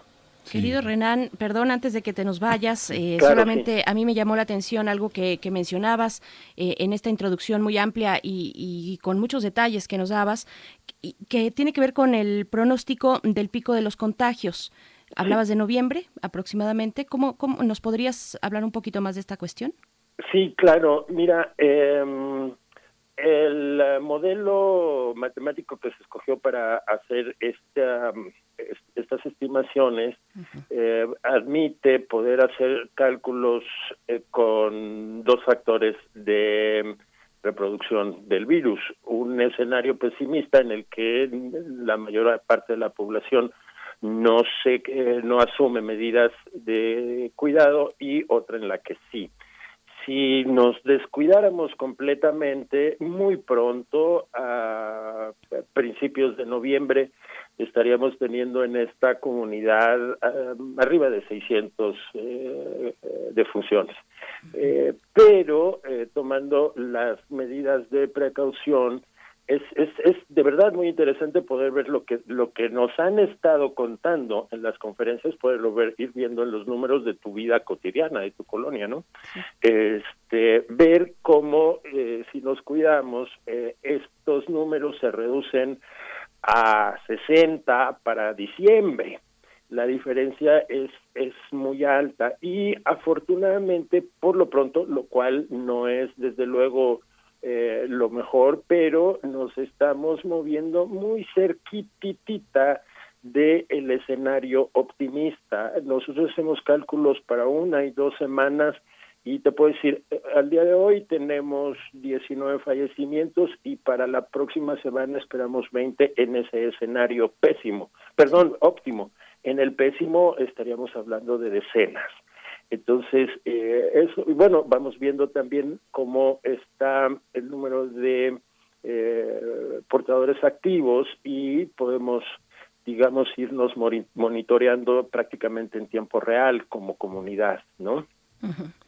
Pues qué, qué, interesante, hay que darle seguimiento, si nos permite Renan, a este ejercicio eh, que además de interesante, pues es muy, eh, eh, inspira, inspira por el contenido comunitario que tiene y pues bueno, de entrada mm, estas condolencias al pueblo de Mitla por las pérdidas, por, por las pérdidas de sus seres queridos en esta pandemia. Muchas gracias a ti por contarnos, Renan Martínez, nos encontramos pronto.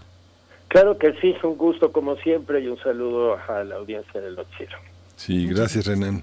Un abrazo. Gracias. Y, habrá que ver, porque estamos a un paso, Berenice, de, eh, de las festividades de muertos, de los santos difuntos, los niños y los adultos que forman parte de una gran afluencia en los cementerios en los cementerios de Oaxaca, que es una festividad tanto como en Michoacán como en Oaxaca Guerrero es, es enorme, ¿no? Es una afluencia que sin la sana distancia, pues será también un, una, un tema que habrán que tener que cuidar también y organizar las autoridades correspondientes, ¿no? Así es, por supuesto. Pues bueno, vamos ahora con nuestro siguiente repaso, vamos con Chiapas.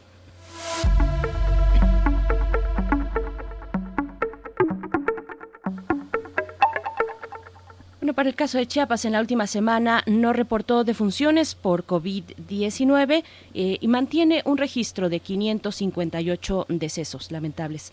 Así lo informó la Secretaría de Salud del Estado. Desde el inicio de la pandemia hasta la fecha, la entidad registra más de 6.000 casos positivos. Y bueno, vamos a tener, sí, no sé si ya está en la línea, pero la vamos presentando de todas maneras, bueno, a nuestra compañera y colega eh, muy, muy reconocida, Ángeles Mariscal, ella es periodista independiente colabora para diversos medios nacionales, nos ha acompañado en este espacio para eh, dar un panorama de lo que está ocurriendo en Chiapas. Ángeles Mariscal, gracias por estar en primer movimiento. Bienvenida, buenos días. Buenos días, Berenice. Buenos días, Miguel Ángel y Gracias. Gracias, Ángeles. Pues te escuchamos. ¿Cómo está Chiapas con estos eh, noticias favorables para, para la entidad? Sí, bueno, desde el primero de septiembre, semáforo eh, Chiapas pasó a semáforo amarillo y los casos que se han registrado desde entonces han sido de 4 a 9, es decir, menos de casos diarios. Eh, precisamente ahora hay solo 40 activos, lo cual, pues como mencionas, es muy positivo para la, la, entidad. Sin embargo, el índice de mortalidad sigue siendo muy alto, porque es del 16%, es decir, 16 de cada 100 personas que enferman fallecen y bueno, ha habido también un poco de discrepancia entre las cifras que da a conocer el gobierno estatal y el gobierno federal. El gobierno estatal dijo que en la última semana, por ejemplo, no ha habido defunciones. Sin embargo, el gobierno federal asegura que han sido cinco. No hemos logrado entender eh, en qué basen sus resultados cada una, porque la versión que han dado es distinta. Bueno, pero el hecho es que eh, definitivamente si hay una baja de casos, ha habido, pues bueno, distribución de medicamento a las personas que presentan síntomas. Eso sí se ha dado un medicamento con el que han estado, pues ayudando a las personas en la Secretaría de Salud y que ha funcionado. Son tres medicamentos. Y bueno, lo que también ha sucedido es que se han abierto lugares públicos de recreación, principalmente bares, cantinas, gimnasios y otros. Y lo que se ha visto y hace pensar en un posible rebrote es que la población no ha tenido cuidado al acudir a estos lugares. Se han sobresaturado, si bien eh, se menciona que solo deben de tener al menos el 50% de su capacidad, la realidad es que en estos lugares es muy común que estén completamente llenos y que las personas no guarden medidas como el cubrebocas, en fin. Entonces, pues para algunos especialistas este es un riesgo, precisamente a partir de la semana que entra van a tener estos lugares un horario como antes de la pandemia, es decir, de 6 de la tarde a 2 de la mañana aproximadamente. Y pues este es el riesgo, ¿no? El riesgo que hay. Ahora, lo que también se ha visto aquí en la entidad es que en algunas zonas rurales también se relajaron las medidas. Eh, hay municipios indígenas eh, que son foco del turismo. El turismo también ha llegado, pero bueno, en estos lugares los habitantes eh, me han mencionado que ellos siempre tuvieron resistencia a creer bien del coronavirus, que si siempre, que si bien se registraron algunos fallecimientos, pues era lo normal básicamente con esas palabras lo, lo mencionan. Entonces, tampoco, digamos, se toman en muchos de los lugares turísticos estas medidas, estas medidas de protección. Y te repito, algunos eh, directores del sector salud pues insisten en que si no se toman estas medidas puede haber un rebrote grande en la entidad. En general, esta, esta es la situación. Y bueno, algo muy sobresaliente que sucedió esta semana es que el Ejército Zapatista de Liberación Nacional informó cuál era el saldo de, de la pandemia en sus comunidades. Hay que recordar que ellos tienen comunidades, bases de apoyo, le llaman en zonas indígenas de los altos y de la selva. Y bueno, ellos eh, desde el inicio de la pandemia, incluso antes de que el gobierno estatal y federal decretaran las medidas, ellos decidieron cerrar sus comunidades para evitar el contacto con personas que pueden venir de las ciudades a otros lugares y quien llegara pues tenía que estar en cuarentena. Sin embargo, en estos casi siete meses que han pasado, ellos reportan que 12 de sus integrantes fallecieron, que si bien no tuvieron pruebas que lo comprobaran por todos los síntomas que ellos observaron y que habían estado digamos, en capacitación con especialistas y médicos, pues dijeron que era casi probable, 100% probable, de que esas 12 personas hubieran fallecido por, por el coronavirus. Y bueno, esta semana anunciaron que ellos refuerzan, refuerzan nuevamente sus medidas de protección porque precisamente ellos hablan de que puede haber un rebrote en, en sus zonas. Y bueno, también anunciaron que ellos están realizando eh, la producción de unos cubrebocas esterilizados y con muchas medidas, lo cual les va a permitir tanto financiar la, la crisis económica que para todos trajo, ¿no? Por la baja producción o, el empleo que también ellos tienen, fin. Y bueno, ellos refuerzan estas medidas precisamente en espera de que pudiera haber un rebrote como ha sucedido en otros países. Esa a grandes rasgos es la situación aquí en el estado.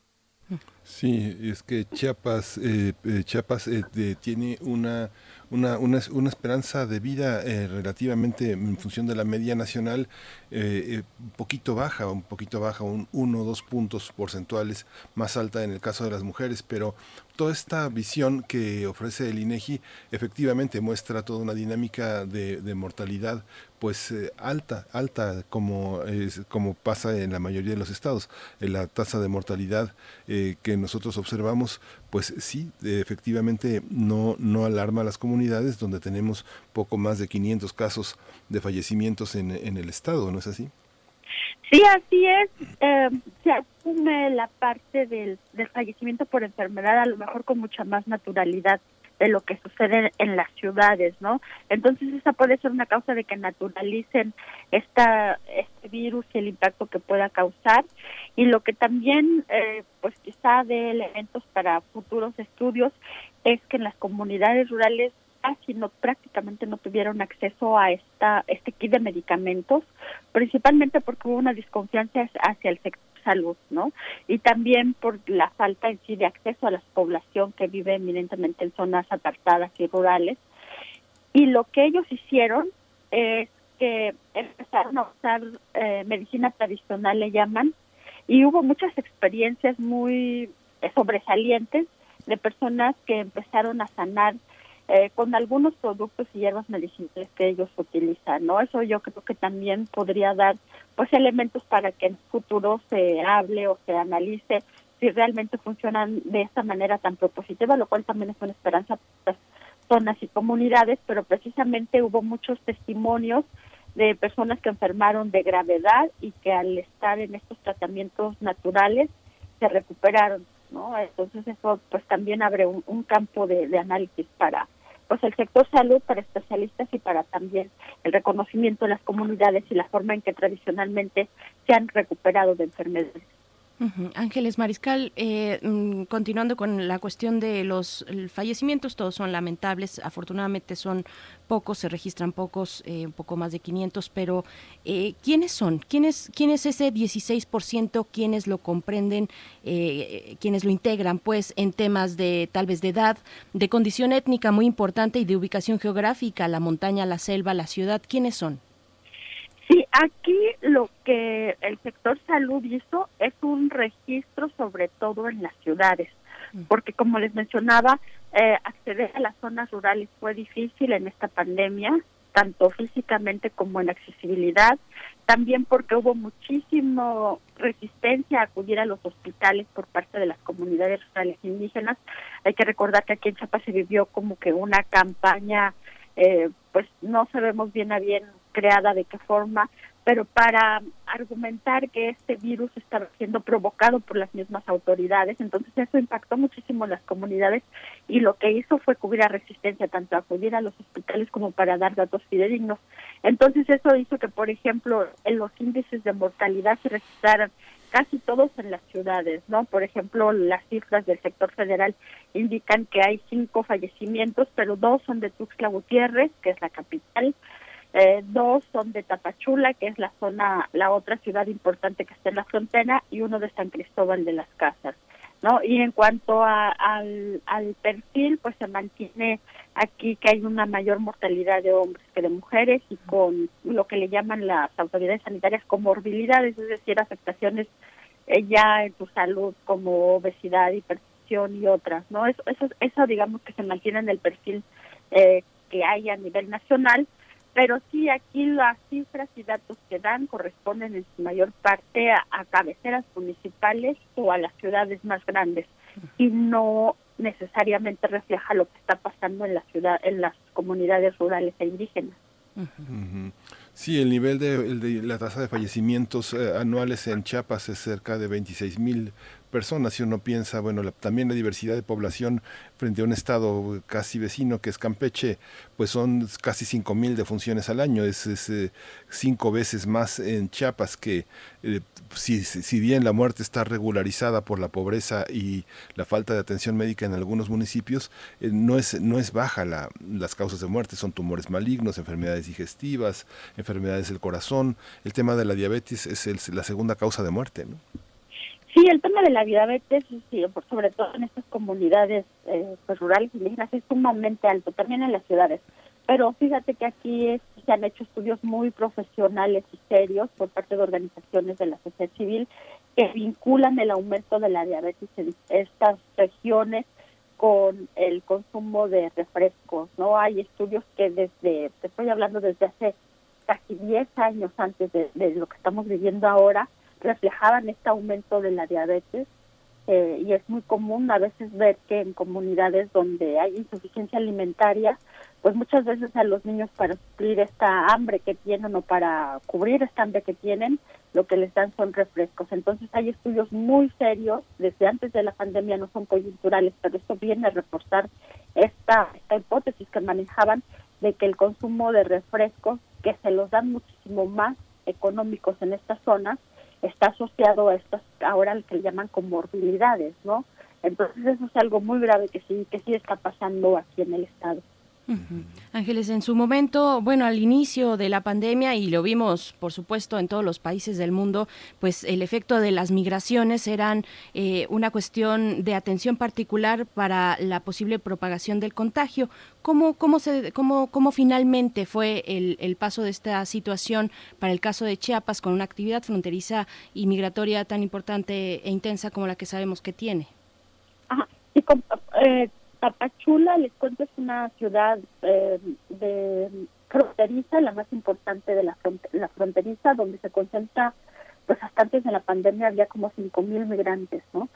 Y los índices de contagio que tuvieron no pasaron los que tuvimos en la capital, aquí en Costa Gutiérrez, ni en la ciudad de San Cristóbal de las Casas, que es la principal ciudad turística. Eso habla de que en este caso el que en esa se subieran migrantes no incidió de manera negativa en que subieran considerablemente el número de casos, porque repito, estuvo incluso en el lugar número 10 de los municipios que tenían contagios. Entonces eso habla de que no necesariamente o no tiene eh, mucho que ver el que esté población migrante eh, con los contagios, porque incluso pues las organizaciones que en esas zonas trabajan como los refugios para ellos, pues sí tuvieron mucho cuidado en prestar atención para evitar contagios, porque precisamente esta población es muy vulnerable y pues bueno, eso también se reflejó en que no incrementaran los contagios en la ciudad misma con los habitantes de la región.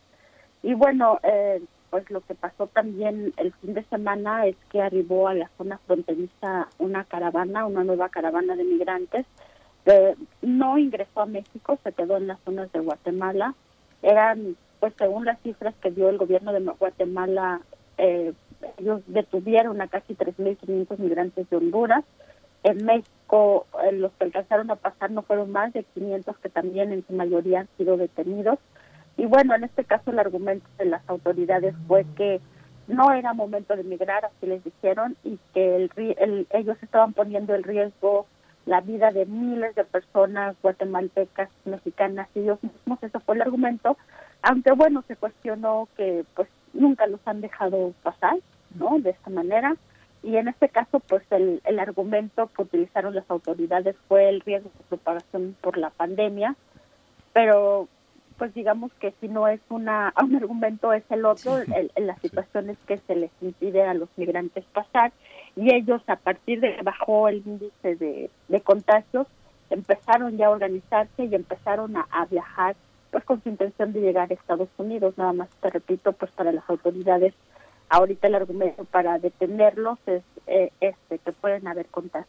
Uh tú lo debes de saber mejor Ángeles pero cuando el, eh, en julio que eh, Hugo López Gatel señalaba la demasía este en el consumo de refrescos, hubo una protesta, una protesta cínica de la Asociación Nacional de Productores de Refrescos y Aguas Carbonatadas que decían que el subsecretario estigmatizaba los refrescos.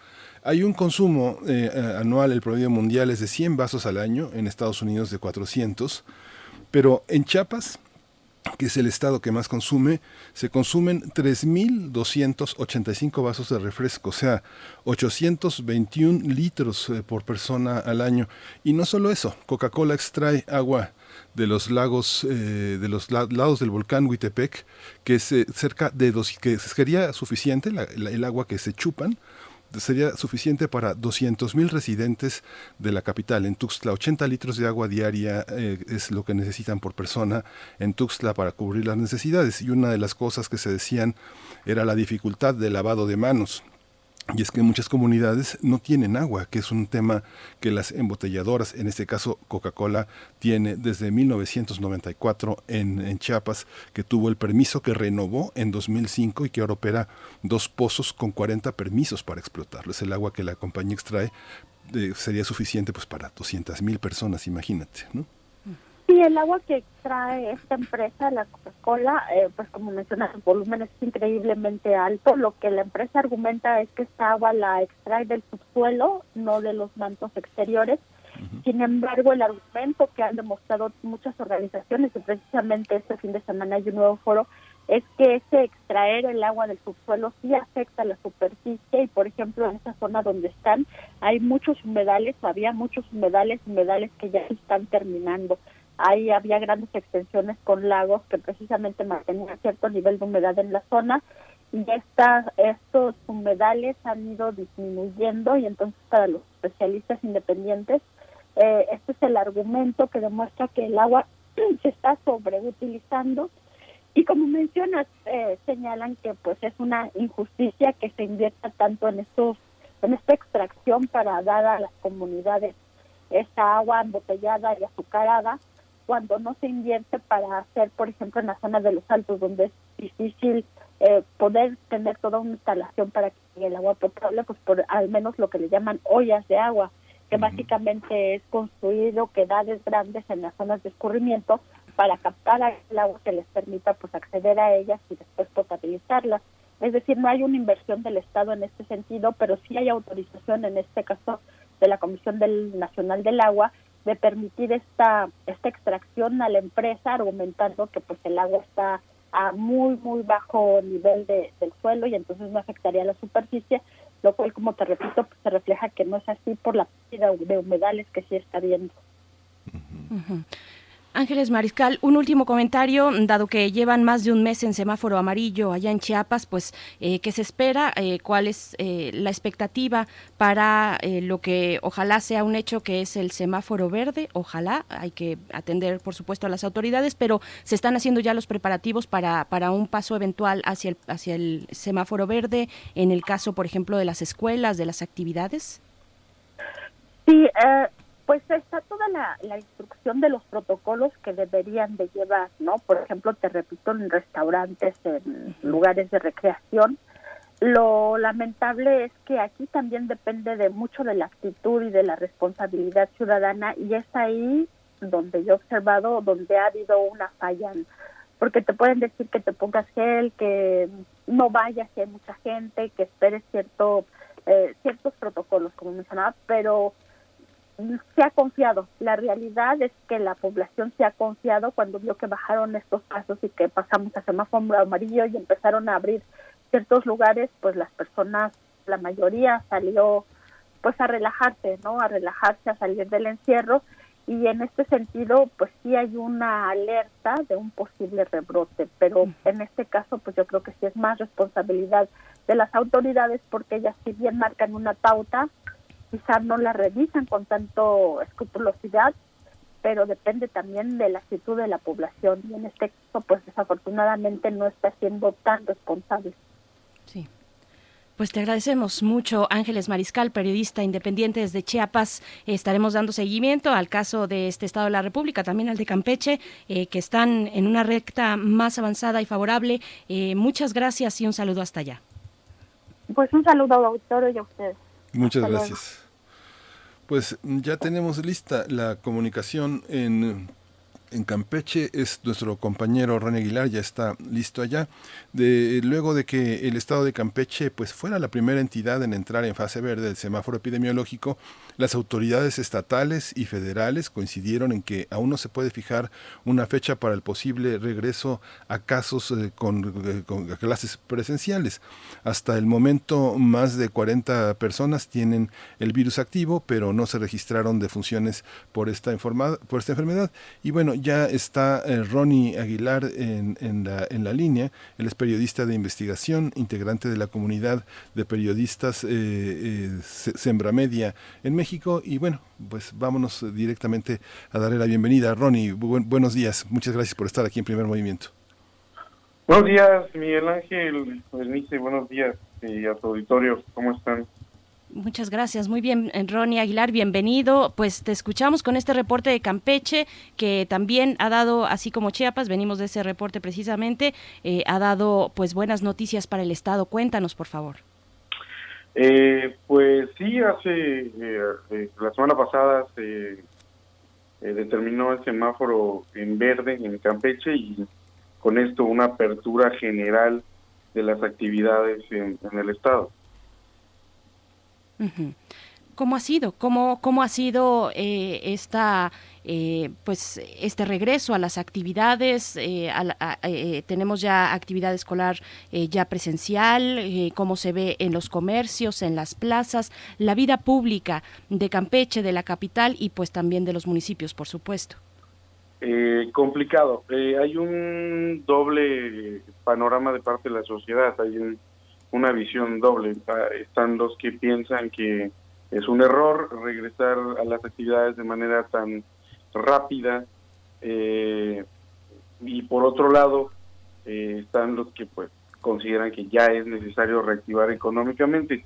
La realidad es que el campechano está siendo bastante disciplinado en los temas de, de, seguridad en, contingencia, el uso de cubreboca es generalizado, eh, todos los locales están cumpliendo con las normas sanitarias eh, para evitar un rebrote, rebrote que se espera que llegue, ¿no? Eh, eh pues eh, hay una, una actividad constante, un flujo ya general de, en plazas, centros comerciales, mercados, centrales de abasto, y esto pues generará de alguna forma un alza de nuevo en los contagios. Eh, el tema del regreso de las escuelas no se ha tomado muy bien.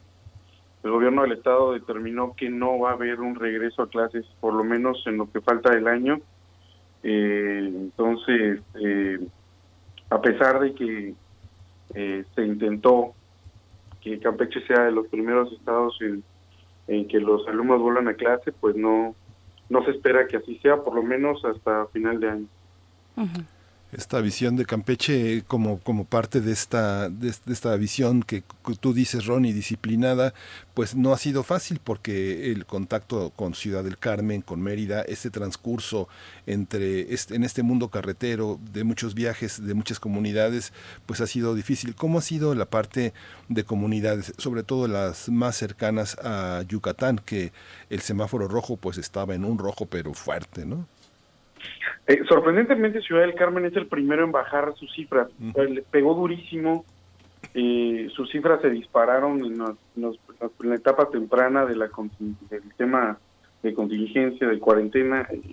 Hay un, brote importantísimo en Carmen y eso ocasionó que, ellos bajaran primero sus cifras. El municipio de, Carmen baja primero eh, y luego es Campeche quien empieza a bajar.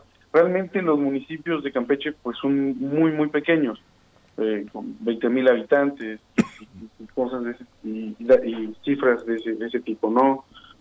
15 mil, 30 mil habitantes. Entonces, eh, no hay como las dimensiones para que pueda haber una condición pues muy grande respecto a, los contagios. Eh, en las comunidades es mucho más difícil, estamos viendo el uso de medidas eh, precautorias en temas de salud, porque, eh, eh, bueno, siguen mucho el discurso de, del presidente Entonces, con la flexibilidad en su persona del presidente, pues eh, se, imitaba y se copiaba ¿no? estas, estas políticas de, de, Andrés Manuel. El no uso cubreboca, el yo uso mis medallitas y ese tipo de cosas. Ronnie Aguilar, eh, bueno, yo, yo te pregunto cómo, cómo ha sido la comunicación, precisamente un poco en ese sentido, pero la comunicación de las autoridades estatales o más locales con respecto a las comunidades que se encuentran más alejadas de la capital, que están más distantes, que están más aisladas, ¿cómo ha sido este proceso de comunicación? Eh, específicamente, ¿en qué sentido? Ajá, hemos visto que eh, pues ha sido efectivamente desde el principio pues una cuestión a atender por parte de las autoridades, poder llegar a los lugares más alejados, más remotos, a comunidades que tal vez no cuentan con eh, servicios de salud eh, de manera inmediata, que no cuentan, eh, por lo tanto, con información confiable, verificada y además en sus distintas lenguas. ¿Cómo ha sido esta cuestión, esta relación de comunicación entre las autoridades locales de las cabeceras municipales? O estatales hacia eh, comunidades más aisladas. Eh, como bien dice, se ha mantenido una constante comunicación con la mayoría de los municipios. Eh, se ha llevado información, han tenido campañas de, salud, de brigadeo, con pruebas rápidas, tratando de llegar a, a, a, todo, a todas las comunidades más alejadas de las, de las cabeceras municipales y con campañas permanentes en las cabeceras de los municipios. Ahí está, hay una parte, hay una parte, hay una parte maya, hay una parte maya en Campeche. Uno, piensa, claro. Sí, uno piensa, no sé, este Calquiní, Calakmul, Jopelchen, este Tenabó, este esta esta parte de la cultura maya que también además está muy fuerte con una parte turística, sobre todo por las por las zonas arqueológicas. No sé, Zna es una de las zonas más visitadas. Ahora que ya hay acceso a Calakmul, también el INA reabrió actividades. ¿Cómo están en esta parte de el turismo, cómo se controla esta, esta parte que es, es, la nueva población circulante. La, universidad, que es muy, central en el municipio de Campeche, en la capital, pues tenía una gran afluencia de estudiantes de muchas partes, de Mérida, de Tabasco, de Chiapas, que estudian en la Universidad Autónoma de Campeche, pero también uno que este Campeche debo confesar que es como mi segunda patria en la, parte de México. Este está eh, lleno los cafés de personas mayores que todo el tiempo se reúnen primero en los cafés luego a botanear en algunas cantinas y vuelven a los cafés. Es una es una población que circula muchísimo y es la población en riesgo. También la diabetes es la segunda causa de muerte en Campeche. Cómo se juega cómo se juega con estas costumbres que son tan campechanas no pues eh, eh, como dices, es una realidad que, que, es muy común acudir a los cafés aquí a, platicar. Eh, se han mantenido la mayoría cerrados, acaban de aperturar la semana pasada la mayoría de los locales de este tipo y establecimientos de este tipo y eh, no se ha logrado reintegrar la sociedad acudir a estos lugares. Realmente el campechano está guardando mucha distancia en, reincorporarse de manera activa en la mayoría de, lo que era la cotidianidad, ha mantenido una distancia importante. Eh, el tema de reapertura, de reabrir todos los locales es justamente porque no tenemos turismo. Eh, vemos una muy importante descenso del turismo extranjero en, la entidad. Eh, el turismo principalmente era asiático, italiano, era el turismo que más se movía en, Campeche. Eh, hoy no lo vemos, el turismo local, el turismo del país, que era muy importante, tampoco tiene presencia.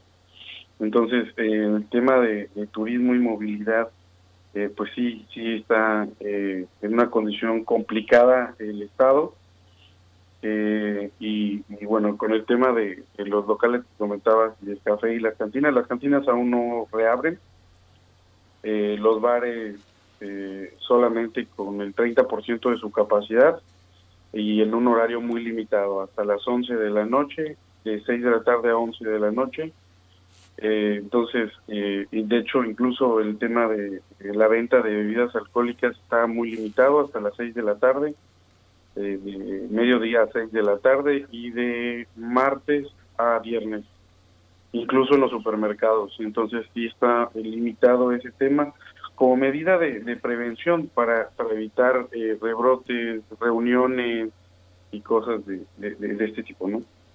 Ronnie Aguilar, periodista de investigación, integrante de la comunidad de periodistas Sembra Media en México, te agradecemos mucho este reporte y estaremos, por supuesto, atentos a Campeche con estas eh, noticias que, que, están a su favor, ya encontrándose en semáforo verde. Muchas gracias, Ronnie Aguilar. Hasta pronto.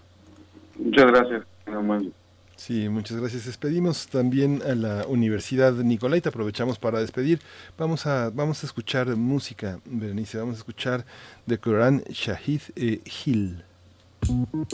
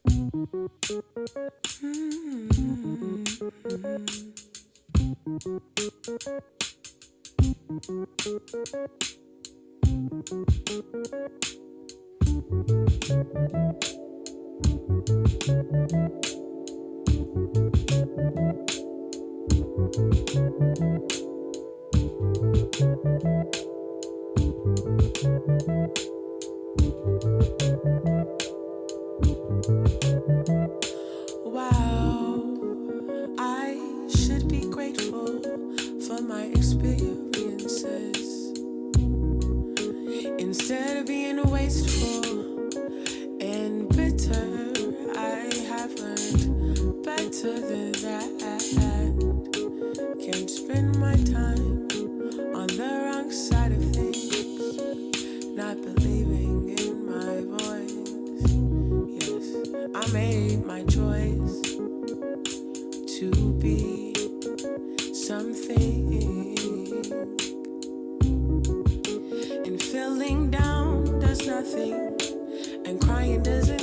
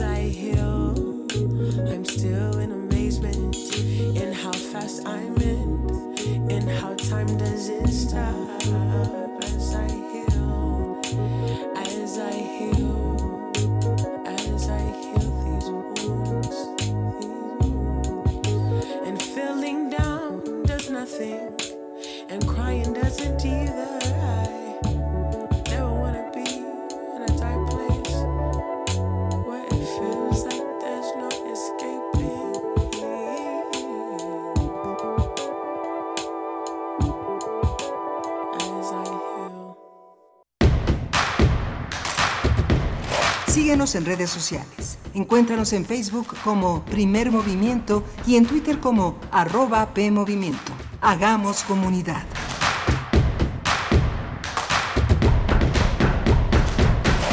Mensaje del rector Enrique Graue Vigers.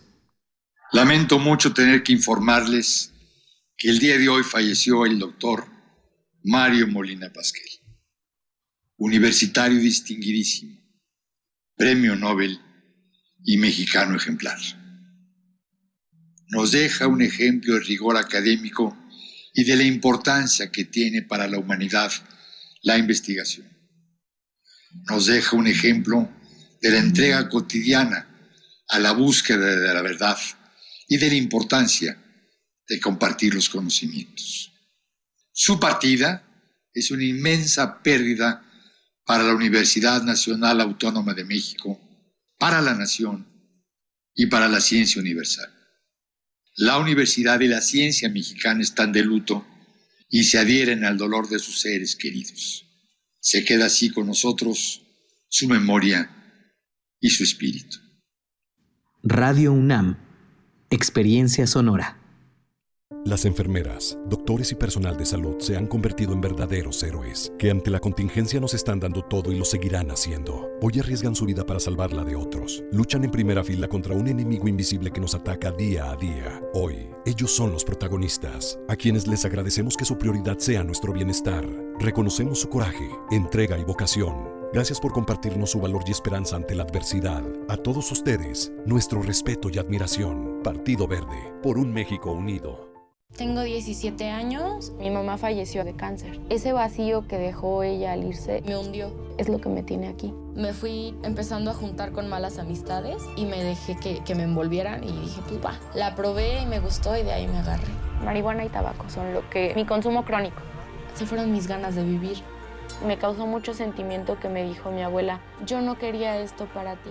El mundo de las drogas no es un lugar feliz. Busca la línea de la vida, 800-911-2000. Calme Cali, Mimagoshko, Maktak Shuduk, Tetzaduk, FM, Yatpushebo Pushkoxpe, Radio Nam. Calme Cali, quinta temporada. Todos los jueves a las 10 horas por el 96.1 de FM Retransmisión, domingos 15.30 horas. Radio UNAM, Experiencia Sonora.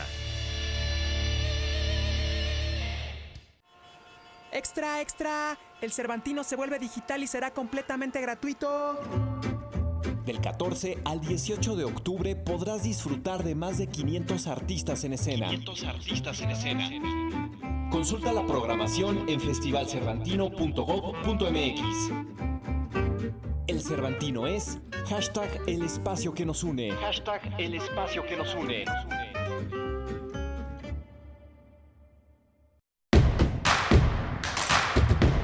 Encuentra la música de primer movimiento día a día en el Spotify de Radio UNAM y agréganos a tus favoritos.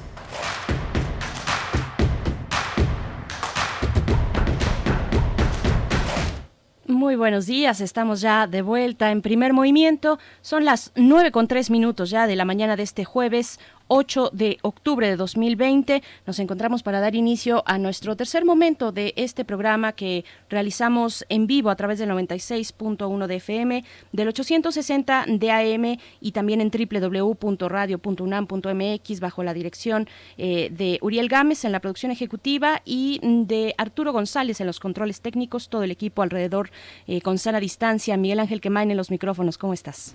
Hola, Berenice Camacho, buenos días, buenos días, qué, qué gusto tenerte, tenerte aquí. Ayer estuviste ausente.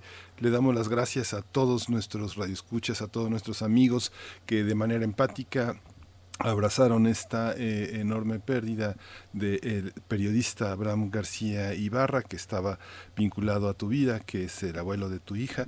Ivana y que este yo estaba muy sorprendido porque bueno le, le agradezco mucho a Alejandra Herrera eh, de la UAM, de la UAM Azcapotzalco, este abrazo también que nos envía a todos nuestros amigos, R. Guillermo, todos los, eh, Miguel Gemirán, eh, todos los que nos han enviado condolencias por esta pérdida. Y bueno, un hombre como, te decía ayer en el chat, un hombre como los de antes, hasta el último entregó su última colaboración periodística, era un columnista de a diario, un hombre muy crítico, muy importante. Él trabajó en Jueves Excelsior, lo conocí, lo conocí, yo no sabía que estaba tan ligado a tu vida, lo conocí en el periódico El Día hace muchísimos, muchísimos años en la prehistoria, en mi prehistoria, y en Voces del Periodista mantuvo una actitud crítica, a mí me sorprendía la largueza de sus columnas. La última que leí yo creo que fue el 28 de julio, algo así. Este, una publicación, estuvo muy cercano a los periodistas, a su formación, formó parte del Club de Periodistas, una institución que se eh, había renovado en los últimos años y que Abraham García Ibarra este, pues formó parte, pero pues tú nos puedes contar más, Berenice. Gracias, querido Miguel Ángel, a, todo el equipo por su apoyo el día de ayer. Efectivamente, bueno, y a todos los radioescuchas eh, que a través de tu voz eh, se enteraron también de esta noticia. Me, ausenté, pues sí, por estas razones, por razones personales, pero que rebasan mi entorno, mi entorno inmediato, cuando se trata de la partida de, un colega periodista, como dices, de la vieja guardia, don Abraham García Ibarra, Mazatleco, que, pues recorrió las redacciones de, de diarios como El Día, ya nos contabas tú también, estuvo por ahí en la jornada en algún momento momento, fundó El Correo de la Tarde en Sinaloa, autor de varios libros, Apogeo y Crisis de la Derecha Mexicana, Los Bárbaros del Norte, la Contra Mexicana, entre otros, pues una vida dedicada a la prensa escrita como redactor, jefe de información, jefe de redacción, editor, autor de opinión. Pasó eh, sus últimos años ahí en Filomeno Mata número 8, en el Centro Histórico de la Ciudad de México, en el Club de Periodistas, colaborando con su revista Voces del Periodista. Pues bueno, una pluma infatigable, ya lo decías, florida, divertida, pero rigurosa, redactó pues con, con lucidez hasta pocos días antes de su partida.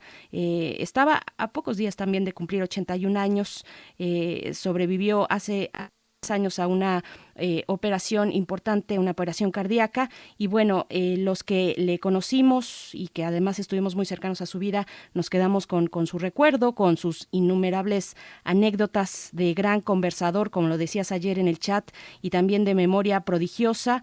Y pues bueno, no me queda a mí eh, más que desearle un, un descanso, que, que descanse en paz, colega don Abraham García Ibarra, y también un abrazo para toda su familia, todos sus colegas, que, que son muchos estuvo en distintos espacios también universitarios, eh, en la UAS, en Sinaloa, incluso en la UNAM, eh, en la Ibero, en la Universidad Iberoamericana, en fin, eh, pasó por muchos lugares dejando estas anécdotas y esta pluma también, don Abraham García Ibarra. Muchas gracias, Miguel Ángel, y a todo el equipo. Es, inevitable. Ayer todo el tiempo este, se, estaba a punto de quebrárseme la voz porque, bueno, finalmente son, este, ahora que hemos hablado tanto de la muerte en este año, pues eh, los lazos son, son tan largos, son tan importantes, están tan llenos de recuerdos que, bueno, es inevitable, a pesar de que uno tiene que mantener como la, la sensatez, el rigor eh, frente al micrófono la, pues la voz se quiebra, duelen, duelen esas cosas que pues no son tan cercanas como colegas, como colaboradores. Esta fuerza de trabajar hasta el último día, pues es verdaderamente admirable. Es lo que es lo que nos deja también Abraham García Ibarra. Por supuesto, muchas gracias, muchas gracias. Pues sí, se fue eh, ahí eh, también decirlo, no, no ha sido completamente público, pero yo puedo decirlo también en estos micrófonos, que fue eh, pues COVID-19 precisamente la que se lleva de una manera muy rápida a don Abraham García Ibarra. Y pues bueno, ahí están en internet también sus trabajos en Voces del Periodista, este camino recorrido de casi 81 años. y pues bueno, con esto cierro, cierro esta cuestión, pero les agradezco mucho a todos ustedes allá afuera que, que nos enviaron sus, comentarios, su pésame también. Les agradecemos como, como familia, pues, y como gremio, además. Muchas gracias, Miguel Ángel. Gracias. Pues vamos a la poesía necesaria. Vámonos. Vámonos. Primer movimiento. Hacemos comunidad. Es hora de poesía necesaria. Pues eh, como les comentaba al inicio del programa, Margarito Cuellar, eh, nacido en San Luis Potosí, pero pues ya regiomontano de por adscripción, por autoadscripción, ganó el Premio Hispanoamericano de Poesía Juan Ramón Jiménez. Y bueno, eh, eh, Margarito ha estado presente en primer movimiento en muchos momentos, muchos de sus poemas los hemos leído aquí y lo vamos a acompañar eh, con otro poeta en un momento festivo, que es a través de Quilapayún, con una canción que se llama La muralla, es una letra de Nicolás Guillén, este gran poeta cubano lleno de sonoridad, y está compuesta por el grupo chileno que sigue siendo un referente del folclore. Es un ensamble que creó Víctor Jara, que lo concibió como un trabajo escénico, vocal, e instrumental y pues siguen activos con un enorme éxito. La selección de esta canción es de Anastasia Sonaranda en un proyecto de recuperación, de relectura de la música latinoamericana que se llama Linajes del Viento. El poema de, Benit, de, Margarito Cuellar es Doctor Vertis 185, Interior 5, pues porque él vivió aquí en esta ciudad. Así dice este poema dedicado a Carlos, a Carlos López. Dice, mi vecino pasea a sus perros con el alba. Uno es negro por dentro y verde por fuera. Otro es blanco de dientes para arriba. Tiene aires de sicario, guardaespaldas o puercoespín.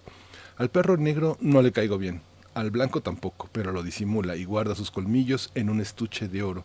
Si ejército en voz alta mis quevedos, el dueño de los perros, aparte de ser el dueño de los perros, desnuda por las noches a la dama de los cabellos ardientes. Barba Jacob sería feliz en esta vecindad de impresores de sueños y músicos de un rato ninfas en la niebla, grafiteros en busca de su cueva de Altamira, versitas arrojan el anzuelo al fondo del antiguo lago por si pica un pez gordo, o anclan en su Titanic de papel los dioses de la fama.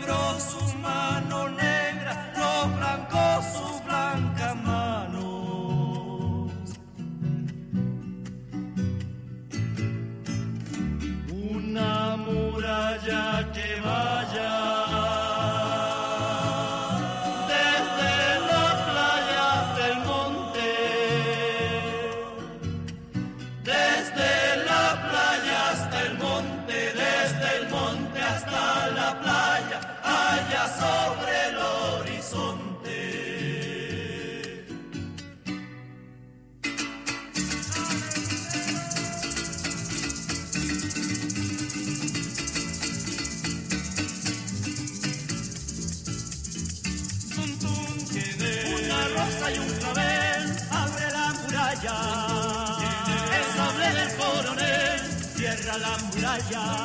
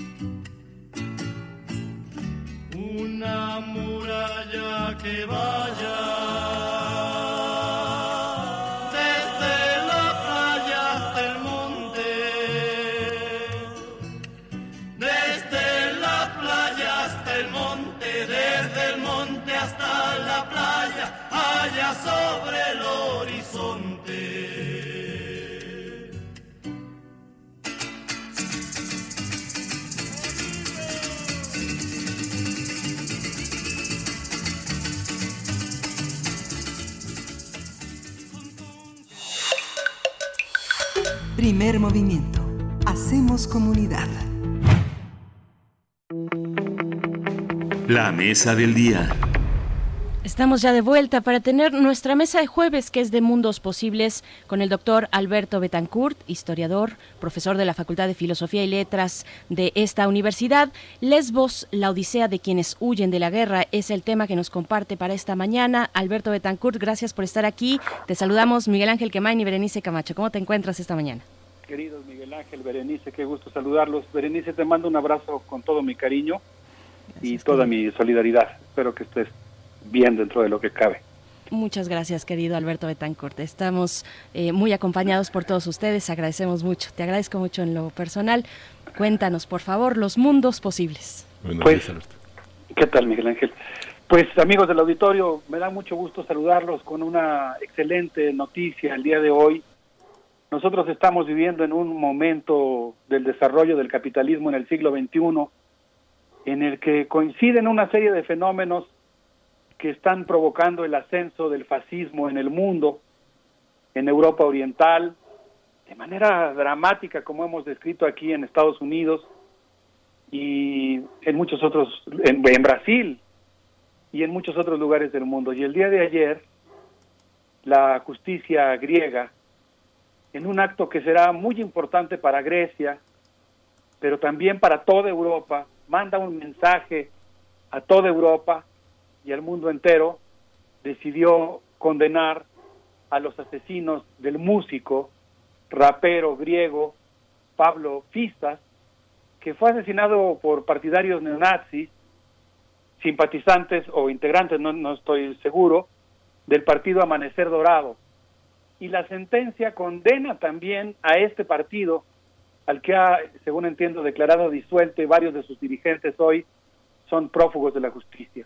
Es un mensaje muy importante de contención del fascismo. Pero en un sentido muy similar, pues yo quisiera hoy hablar de un lugar en el que se forma uno de esos grandes ovillos del mundo, la isla de Lesbos, en la que Epicuro escribió sobre el buen vivir y en la que yo considero que se ha formado el nudo de una madeja en la que se juntan las cebras que vienen de muchos países de África y de Asia y se juntan con Europa. A Lesbos y Lampedusa, como hemos tenido oportunidad de contar anteriormente, llega aproximadamente el 30% de la migración anual a Europa. Son dos islas de tamaño pequeño, mediano, que reciben una, un flujo de personas realmente extraordinario.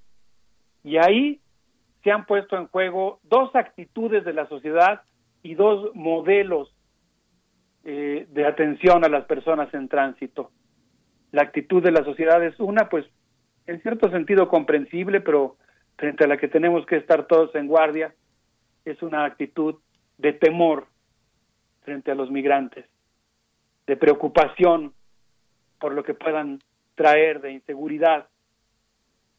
Y en algunos casos, y esto es todavía más grave, pues e-, el odio contra ellos, la persecución contra ellos, su uso como chivo expiatorio para canalizar las frustraciones que son provocadas por las políticas económicas y el sistema económico en el que vivimos. Pero por otro lado, en Lesbos, como hemos mencionado antes, se han manifestado unas conductas de solidaridad que afortunadamente, aunque la correlación de fuerzas entre ambas, entre digamos el odio y la solidaridad cambia, la correlación de fuerzas entre las dos no es algo estático, no es que la gente se volvió solidaria de una vez y para siempre, pero digamos que tiende a predominar la actitud de solidaridad, de recepción, la vieja tradición griega que toma como un deber sagrado el ser un buen anfitrión y recibir pues con todo el cariño y la dignidad que se merecen las personas que llegan a nuestra casa. Pero también hay en juego dos modelos diferentes de, digamos, de, política pública de atención a los migrantes. Y estos dos modelos se expresan, uno, en el centro de detención de Moria, que hemos tenido afortunadamente el privilegio de poder describir, aunque eso nos pues provocó un, un auténtico nudo en la garganta, donde la gente, hasta 22 mil personas han llegado a vivir en un lugar planeado para dos mil personas, hacinados en contenedores para, para comercio de mercancías. Y es un centro militarizado, es un centro que responde al modelo que podríamos llamar de la securitización, el mismo modelo que lamentablemente impulsa Donald Trump y que también ha sido muy lamentablemente adoptado recientemente en nuestro país. Eh, Moria fue incendiado recientemente, a mediados del mes pasado, y bueno, pues ahora los, la situación se ha agudizado más porque los migrantes están a la intemperie. Pero hay una, digamos, segunda política pública que en este caso es un experimento, por decirlo así, que ha sido puesta en juego por la sociedad civil en un pequeño campo que tiene capacidad para entre 200, 500 personas, que es el campo de Picpa, un campo autogestivo de refugiados donde las personas en tránsito tienen voz, deciden autogestivamente lo que quieren hacer. En muchos casos han decidido, por ejemplo, aprender griego e inglés y sus hijos van a la preciosa escuela eh, inspirada en la pedagogía de escuelas al aire libre, al aire libre europeas llamada Micros Duñá. Pues bueno, resulta que el nuevo gobierno griego, un gobierno conservador de derecha del partido Nueva Democracia, llegó a un acuerdo que los periodistas, nuestros colegas y los ciudadanos griegos, buena parte de ellos llaman un acuerdo cochino con la Unión Europea y Grecia recibirá más dinero si se compromete a detener y expulsar más migrantes.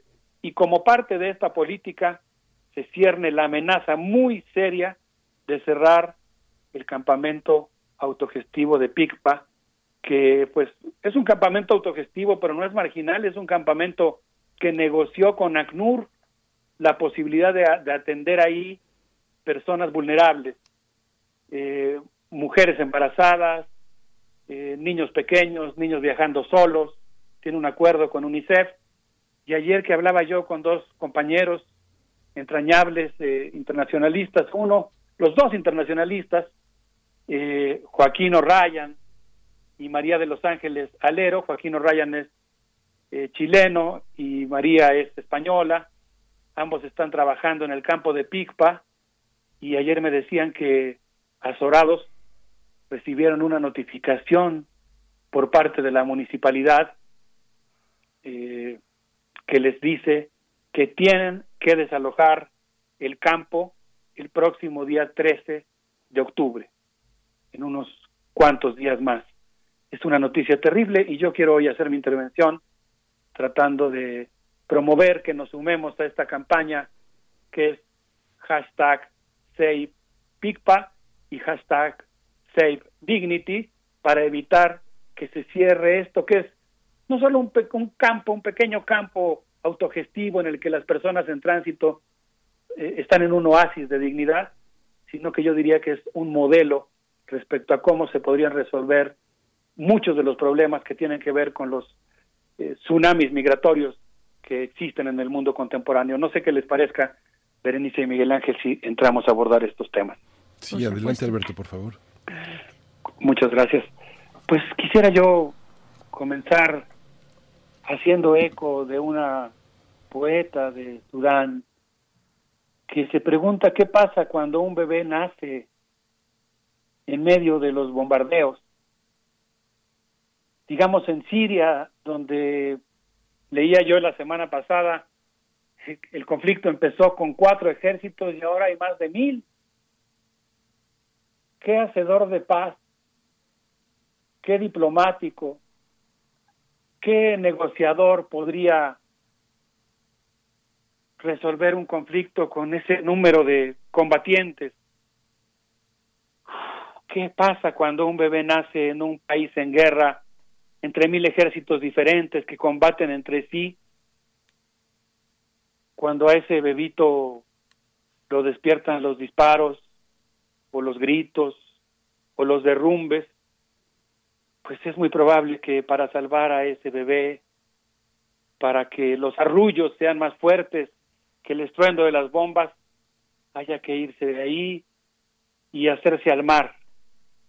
La vida de los refugiados, dice la poetisa Emi Mahmoud, de Sudán, se cuenta por momentos y a mí, dice ella, me tocó ver un momento en el que una abuela, una madre y un pequeño niño, tres generaciones de sirios, se convirtieron en observadores de aves en la isla de Lesbos. Pero poquito tiempo después, un momentito después, después de estar contemplando azorado, azoradas como un pájaro brilla en la costa del Egeo, se dieron cuenta de que ahora se habían convertido en observadoras de botes en el mar.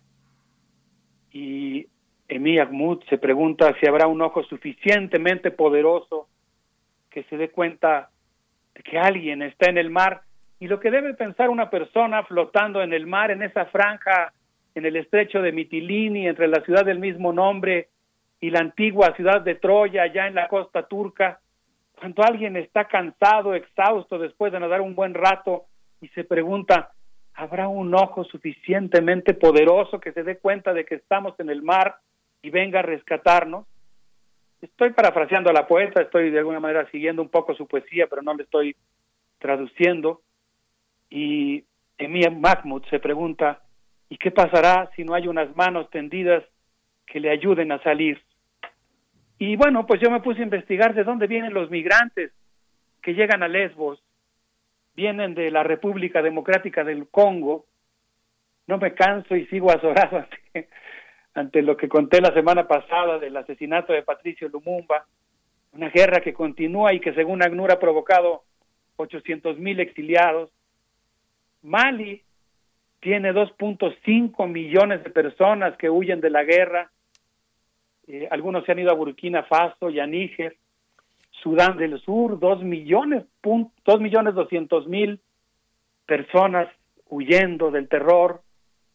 Libia tiene una cifra aparentemente menor, pero muy terrible, porque según ACNUR tiene 56 mil asilados o personas que están solicitando asilo, pero pues ahí la situación es muy grave porque según dice ACNUR, están en peligro de ser vendidos como esclavos. Yemen que tiene 22 millones de habitantes, 2 millones de personas que languidecen de hambre, tiene 190 mil exiliados. Pero la mayoría de las personas que en este momento están llegando a Lesbos son de Afganistán y de Pakistán. Y bueno, pues lo que yo considero que es en buena medida la actitud solidaria de Lesbos es que pues constituye un oasis que le da tregua a quienes van huyendo de la guerra, les ayuda a reconstruir su dignidad.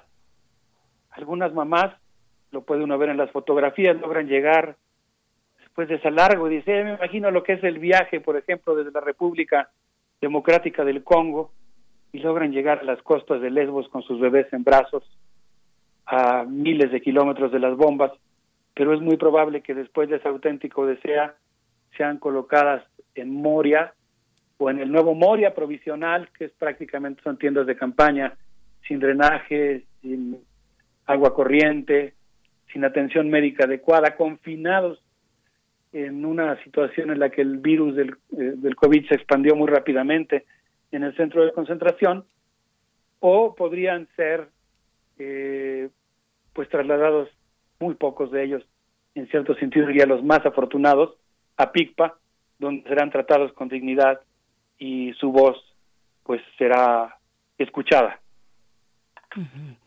Pues dos ejemplos eh, que, que, se contradicen eh, y, que, y que nos dejan también, en el caso de PICPA, pues mucha inspiración, Alberto Betancourt. Vamos a seguir escuchándote, pero antes una propuesta musical para acompañar este tema.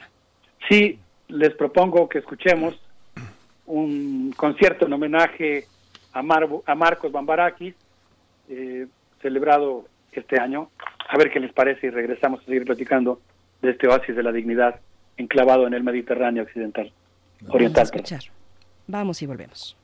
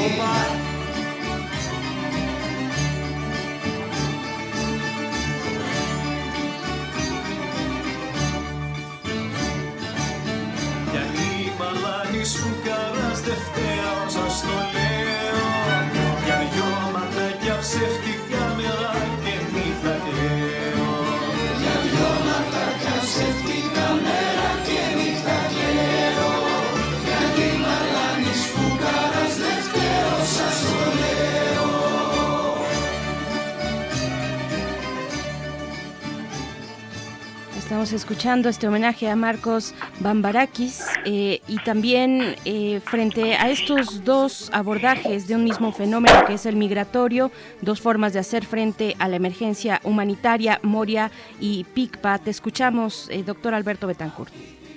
Muchas gracias, eh, Berenice. Sí, estamos oyendo esta canción que habla sobre el buzuki, un instrumento de cuerda en forma de pera, que en buena medida pues es justamente un ejemplo, una materialización, podríamos decir, un objetil de estos flujos culturales que llegan desde Azerbaiyán, Uzbekistán, Pakistán, la India y desde luego desde África, de Sudán, de Mali, de Angola, y se juntan en un quiasma, en un remolino cultural precioso que se forma en Grecia y particularmente en la isla de Lesbos, eh, y que dio lugar a este ritmo del que Marcos Bambarakis es ejemplo, el rembéquico, que es un ritmo ligado con la rebeldía y la reivindicación de los de abajo. Pues Moria es, eh, podríamos decir, un ejemplo de una respuesta que dio la Unión Europea cuando a partir de 2012 el mar trajo un tsunami migratorio. En aquella época pues había mucha gente que dormía en las calles. Cuando tuve oportunidad de visitar la ciudad de Mitilini vi, ¿no? Así hasta cuántas cuadras de la plaza estaba la gente durmiendo en la calle. Y como por un lado muchas familias griegas se conmovieron y compartieron su comida, sus muebles, decidieron formar eh, después de un tiempo una villa que se llamó la Villa de Todos Juntos. La formaron en un antiguo eh, centro vacacional para niños que estaba abandonado, que pertenece a la municipalidad, hicieron una ocupación, ahí crearon PICPA. Pero pues la verdad es que eh, PICPA es una pequeña molécula en medio de una masa mucho mayor que es Moria. Moria creció muchísimo y durante los tiempos de la pandemia, en estos últimos seis meses, el COVID se esparció en el hacinado centro de detención, la vida se fue degradando en su interior, sin servicios sanitarios adecuados, con largas, largas filas para comer, la gente llegó al límite, eh, decía yo, 22 mil personas viviendo en un espacio diseñado, entre comillas, lo de diseñado para dos mil personas, así que el día 8 de septiembre, de manera muy extraña, ocurrieron cerca de ocho incendios simultáneos que destruyeron completamente el campamento, la gente empezó a salir de Moria y pues eh, fue contenida por la policía antes de que llegara a la ciudad de Mitilini, los obligaron a acampar en un lugar intermedio entre Moria y Mitilini. El gobierno conservador del Partido Nueva Democracia, que ha dado un giro autoritario en sus políticas migratorias, eh, al incrementarse las tensiones entre Grecia y Turquía, pues comenzó a chantajear diciendo que, eh, perdón, empezó a subir los efectos de cómo Turquía, Turquía ha empezado a chantajear diciendo que si no se le da más dinero no puede contener los flujos migratorios, entonces Turquía ha estado soltando eh, cuotas, digamos, ha estado soltando contingentes muy fuertes de migrantes que han estado llegando a la isla y que han estado llegando a partir del mes de marzo. Entonces, eh, Grecia, con este nuevo gobierno de nueva democracia, pues ha estado deportando masivamente y ha estado conteniendo a la gente en el mar. Y me dijo una de las personas con las que hablé, no con las, no las que cité anteriormente, sino otra persona con la que hablé, que incluso hay videos de que los están eh, dejando en balsas en el mar para que se regresen a Turquía antes de ingresar a Grecia. En ese contexto, pues la verdad es que Picpa es un oasis de dignidad. Este pueblo de todos juntos es un campamento eh, para las personas que escapan de la guerra, de las persecuciones políticas, de la intolerancia. Eh, recibe familias, niños, mujeres embarazadas. Eh, actualmente acaba de obtener un permiso para poder recibir a niños que viajan solos. Hay muchos niños que pierden a sus acompañantes durante los largos viajes, otros que viajan solos porque los viajes son muy caros y entonces la familia solamente puede pagar el viaje de una sola persona, mandan al niño o a la niña más, más grande de edad. Y en este contexto, en el que pues PICPA representa, insisto, un modelo de cómo se podría atender el problema migratorio, quiero aprovechar para mandar un saludo al Colegio de Geografía y particularmente a la corriente de Geografía Crítica de la Universidad del Egeo, que ha estado trabajando muy arduamente en la constitución, en el diseño de espacios arquitectónicos urbanos flexibles que pueden montar o desmontar sus infraestructuras para dar cabida a los migrantes que están viviendo en tránsito, pero pues ese tránsito puede durar tres o cuatro años en lo que esperan sus juicios para ver si reciben asilo y pueden continuar su viaje a otros países de Europa o no. Y esta es una actitud, una actitud es pensar, bueno, si una gente va a estar aquí cuatro años, ¿cómo le hacemos para que esos cuatro años no sean una vida perdida, sino que logren insertarse? Pero hay quienes están en contra de eso y en este momento hay una política de endurecimiento de las políticas migratorias y hay toda una campaña por parte del gobierno que está acusando a las organizaciones no gubernamentales que brindan solidaridad a los migrantes de ser cómplices del tráfico de personas. De tal manera que pues es una situación realmente muy difícil que desde mi punto de vista pues amerita toda nuestra atención. Por supuesto, doctor Alberto Betancourt, tocas temas eh, muy importantes que además nos, y, nos interpelan eh, eh, aquí en este país que es tránsito, país de tránsito de personas migrantes. Vimos las dificultades que tuvimos el año pasado con este fenómeno de grandes caravanas de personas que venían de Centroamérica y de otros lugares también, por supuesto, mucho más alejados. Pero tocas el tema de la arquitectura del asilo, la arquitectura del tránsito, que, bueno, nos enfrentamos a eso también en el caso de la capital del país eh, a montar estas carpas, a diseñar los espacios para eh, pues tener las necesidades básicas atendidas para estas personas. Es es también de recalcar y mencionar quiénes son quiénes son esas personas que, que están ahí que están luchando desde hace tiempo ya en PICPA eh, quienes nos inspiran en estos campos autogestivos Betancourt doctor Alberto Betancourt. Sí, no, pues hay muchas personas que están trabajando Además es muy conmovedor no ver cómo mientras hay personas, insisto en que nosotros tenemos que explicarnos el fenómeno, no, por supuesto no quiere decir que compartamos en ningún momento esa actitud, pues hay gente que reacciona con miedo, con temor y a veces, algo peor, que convierte ese miedo en un odio, no en una persecución, en una estigmatización. Eso, hay, yo vi ahora fotos de, por ejemplo, eh, personas que arrojan eh, sangre de animal en las casas de los activistas, ¿no? Que están ayudando a los refugiados.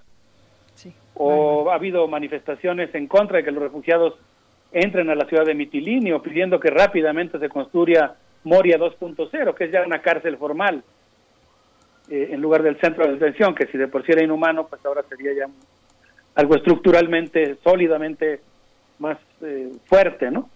Pero junto con eso, pues hay actitudes como, no sé, la de un periodista noruego que trabaja en PICPA y que cuenta eh, su experiencia, ¿no? Él dice que estuvo en una ocasión en un restaurante en Noruega y se dio cuenta de que todas las personas que estaban trabajando en el restaurante, eh, desde el galopinero hasta el cocinero, tenían una alta formación académica porque eran refugiados que venían de otros países, eran matemáticos, doctores, abogados, administradores, que pues al llegar a Noruega no tenían reconocimiento y tenían que trabajar en otro oficio, por supuesto, muy noble, sin lugar a dudas, como es el de la cocina, pero digamos que no correspondía con el tipo de preparación, vocación, etcétera, que ellos tenían. Y ahí se dio cuenta de que en realidad en los fenómenos migratorios en muchas ocasiones se desperdicia un gran talento humano y dice que él decidió entonces dedicarse como periodista a cubrir estas cosas. Llegó a PICPA y ahí descubrió pues la experiencia de ver cómo eh, la gente cuando es tratada con dignidad, en lugar de ser un problema, se convierte en un tesoro para los países, quizá como el propio Bustuki al que se aludía en la canción que mencionamos anteriormente, eh, pues en realidad eh, cuando nosotros tenemos la humildad de escuchar a las personas y tratarlas con dignidad, tal vez descubramos toda su sabiduría y eso constituya, en lugar de un problema, un regalo para nosotros. Por supuesto, querido. Pues te, escuchamos para el desenlace, también pensando en esta campaña que ya nos mencionabas, que está en pie ante el ultimátum de cierre de este espacio humanitario, PICPA, eh, Safe PICPA y Safe Dignity son los hashtags con los que podemos dar eh, las coordenadas para encontrar esta campaña, mm, doctor Alberto Betancourt. Así es, pues invito a todos a visitar la página de Lesbos Solidarity y pues yo creo que nosotros en México tenemos mucho que pensar al respecto y yo insisto en que es muy importante que nosotros recuperemos nuestra magnífica tradición humanitaria que desde mi punto de vista se ha visto gravemente mellada por estas concesiones a las presiones migratorias del gobierno de Trump. Así que para nosotros Lesbos no está tan lejos. Nosotros tenemos aquí eh, una gran necesidad de pensar y actuar en relación a ese problema y darle su dignidad a las personas en tránsito. Así es. Pues nos vamos a despedir con música. Sí, les propongo a un gran grupo, Miguel Ángel Berenice, el grupo Encardía, formado por griegos e italianos. Con esto que forma parte de su concierto ante la televisión pública griega, van a escuchar qué maravilla de música sincrética griega. Vamos a verlo. Un abrazo. Hasta luego, Alberto.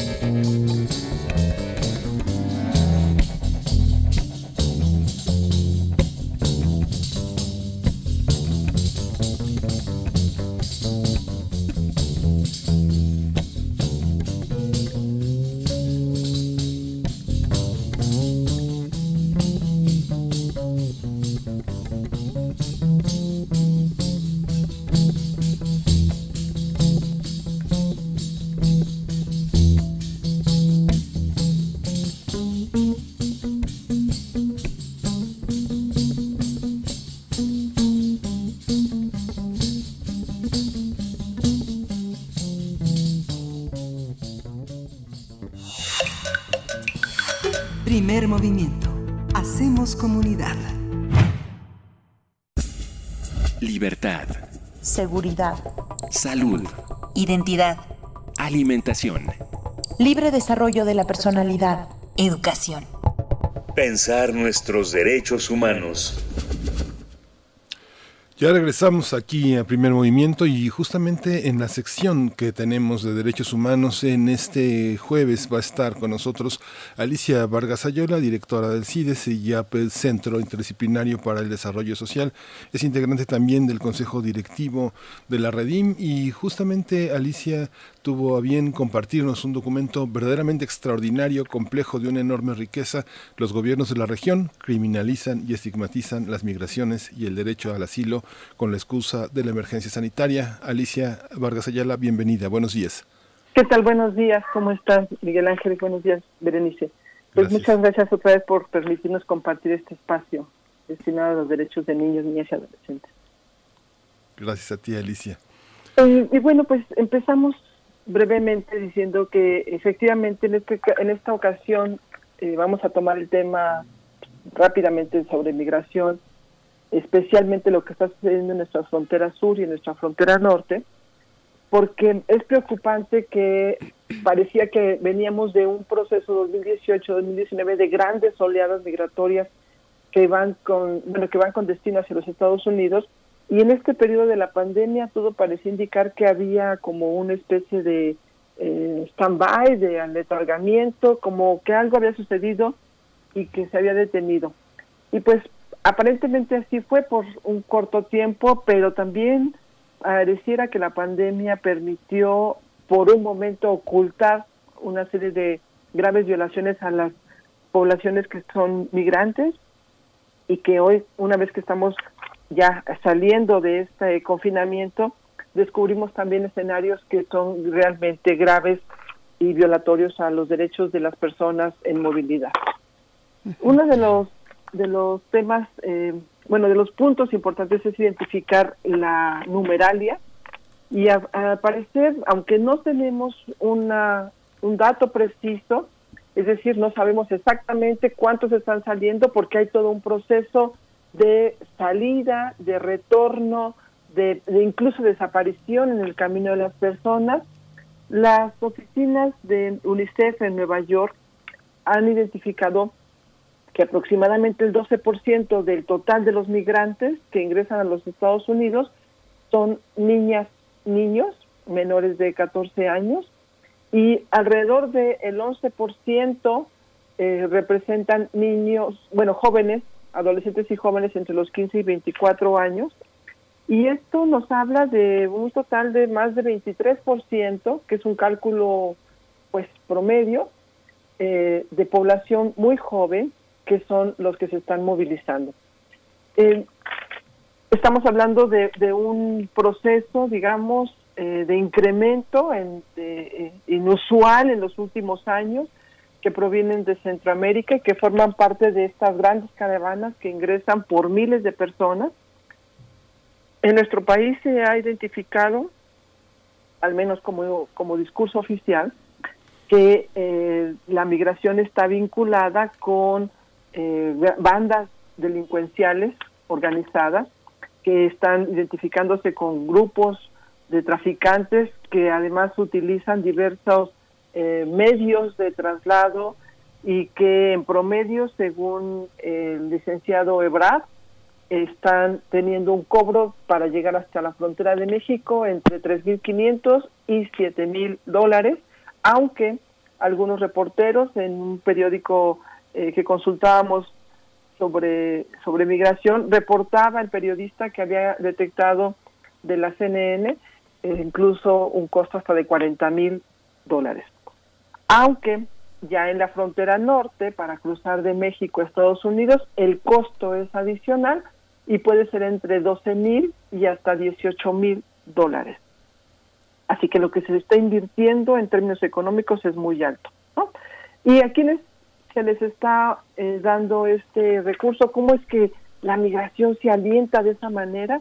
Pues precisamente porque estas bandas mueven a grupos de personas eh, alentados por esta desesperación y, usando eh, pues fuertemente la, narrativa y el discurso de la de, la real de la real inseguridad que viven en sus lugares de origen no es eh, oculto que los contextos de extrema pobreza de amenazas de la vida de las personas de la amenaza de la vida de los hijos eh, de la falta de, oportunidades y de recursos para poder sostenerse, son los contextos en los que las familias toman esta fuerte decisión, esta importante decisión y trascendental para la vida de sus hijos y de, ellos como personas, como adultos responsables, de movilizarse.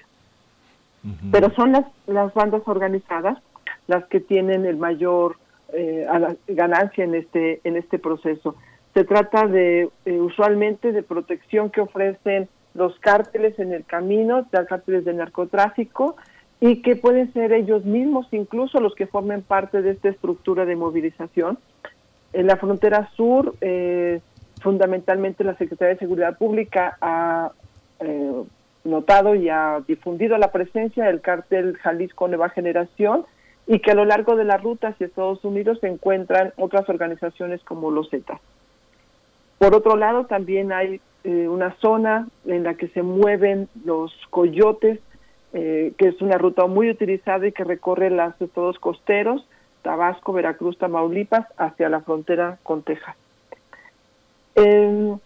Recientemente, en una reunión virtual que tuvieron la Comisión de Asuntos Migratorios de la Cámara de Diputados con el Senado de la República, participaron el Alto Comisionado de Naciones Unidas, el Fondo de las Naciones Unidas UNICEF, la Organización Internacional de Migraciones, la Secretaría de Gobernación y la Comisión de Asuntos Migratorios de la Cámara de Diputados, se dieron a la tarea de analizar una propuesta, una iniciativa que envió el Senado de la República para reformar y reestructurar, para armonizar las leyes de derechos de niños, niñas y adolescentes, la ley de migración y la, ley de eh, refugiados, protección y de asilo político. Es decir, hay una preocupación grave porque tenemos datos gravísimos como que el gobierno mexicano ha detenido a 156 mil niños y niñas y adolescentes provenientes de El Salvador, Guatemala y Honduras. En el periodo de 2010 a 2018, 19, perdón, 53.382 niñas y niñas, niños y niñas adolescentes eh, fueron presentadas ante la autoridad migratoria. De estas teníamos entre en edades desde 9 a los 10 años detenidas ya. Eh, los estados más, los países que mayor contabilizan eh, ingresos a nuestro país son, por supuesto, El Salvador, Guatemala, Honduras. es decir, los datos son preocupantes y el punto es qué sucede con la niñez cuando llegan a México. Las instancias receptoras son eh, autoridades migratorias del Instituto Nacional de Migración, de la Secretaría de Relaciones Exteriores, y por supuesto no están teniendo el trato adecuado que nuestras leyes nacionales, que nuestra propia constitución marca del respeto al interés superior de niños, niñas y adolescentes. Se llegan llegan eh, los niños y las niñas a los espacios de detención, a los albergues que en realidad se han convertido en verdaderas prisiones e incluso ha dado testimonio el propio DIF nacional de que le ha sido imposible ingresar para constatar las condiciones de garantía y de seguridad que tienen estos niños porque son tratados como personas ilegales, como personas migrantes que no tienen una autoridad, que quedan como en una especie de limbo porque no están tutelados por su gobierno, ni tampoco pueden estar tutelados por el gobierno mexicano, y entonces se encuentran en un estado, digamos, de condición ilegal, pero también de indefensión jurídica.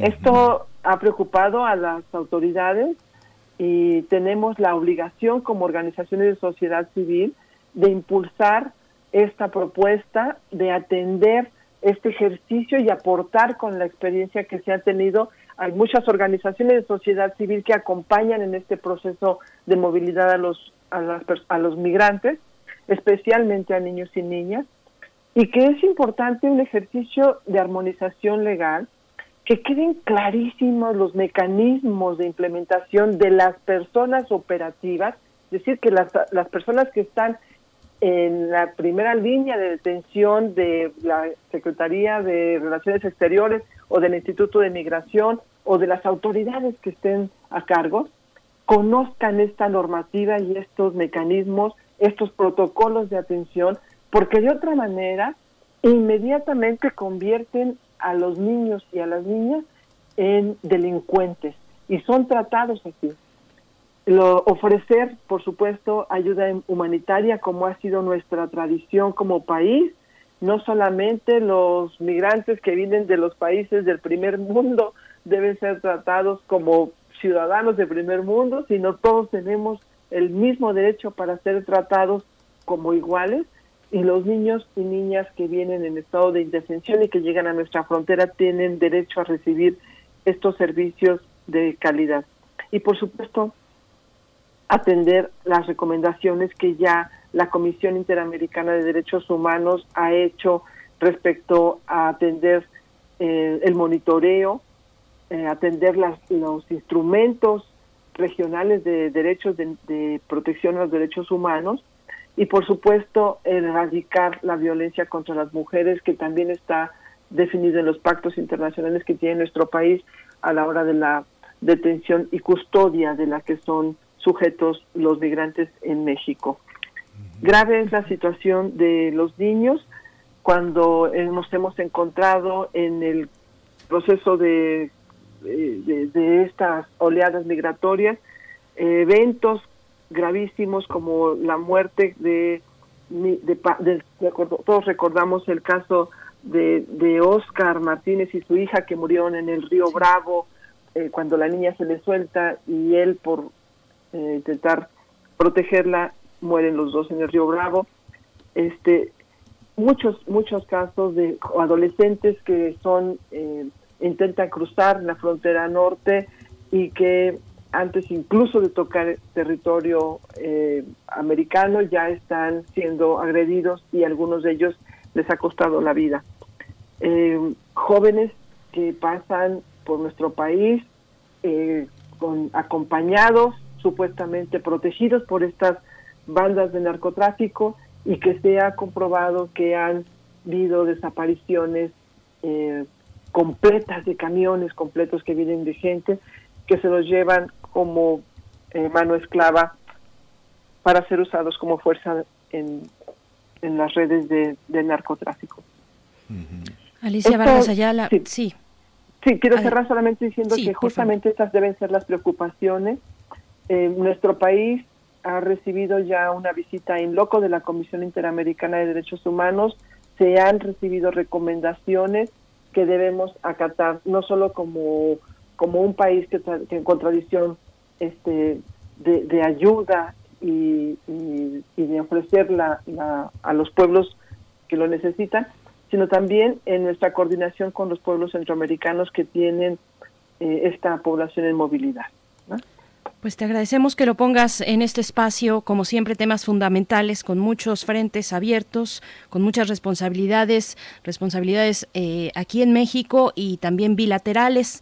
¿Qué pasa con el tratamiento que dan, eh, eh, que se da en Estados Unidos a los niños que son repatriados o bueno deportados, que llegan como puente a nuestro país y que aquí de México mm, se, se envían a sus países de origen?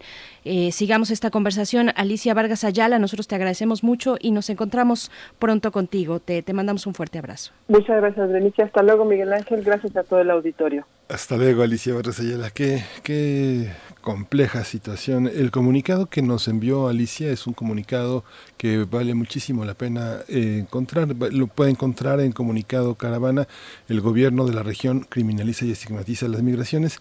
Es un documento que reúne muchísimas, muchísimas instituciones.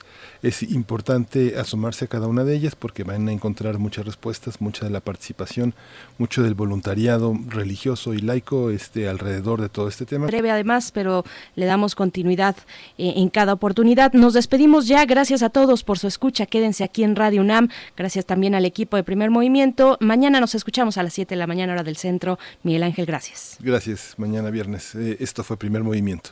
El mundo desde la universidad. Radio UNAM presentó Primer Movimiento. El mundo desde la universidad. Con Berenice Camacho y Miguel Ángel Quemain en la conducción. Frida Saldívar y Uriel Gámez, producción. Antonio Quijano y Patricia Zavala, noticias. Miriam Trejo y Rodrigo Mota, coordinadores de invitados. Tamara Quirós, redes sociales. Arturo González y Socorro Montes, operación técnica. Y Arlén Cortés, servicio social.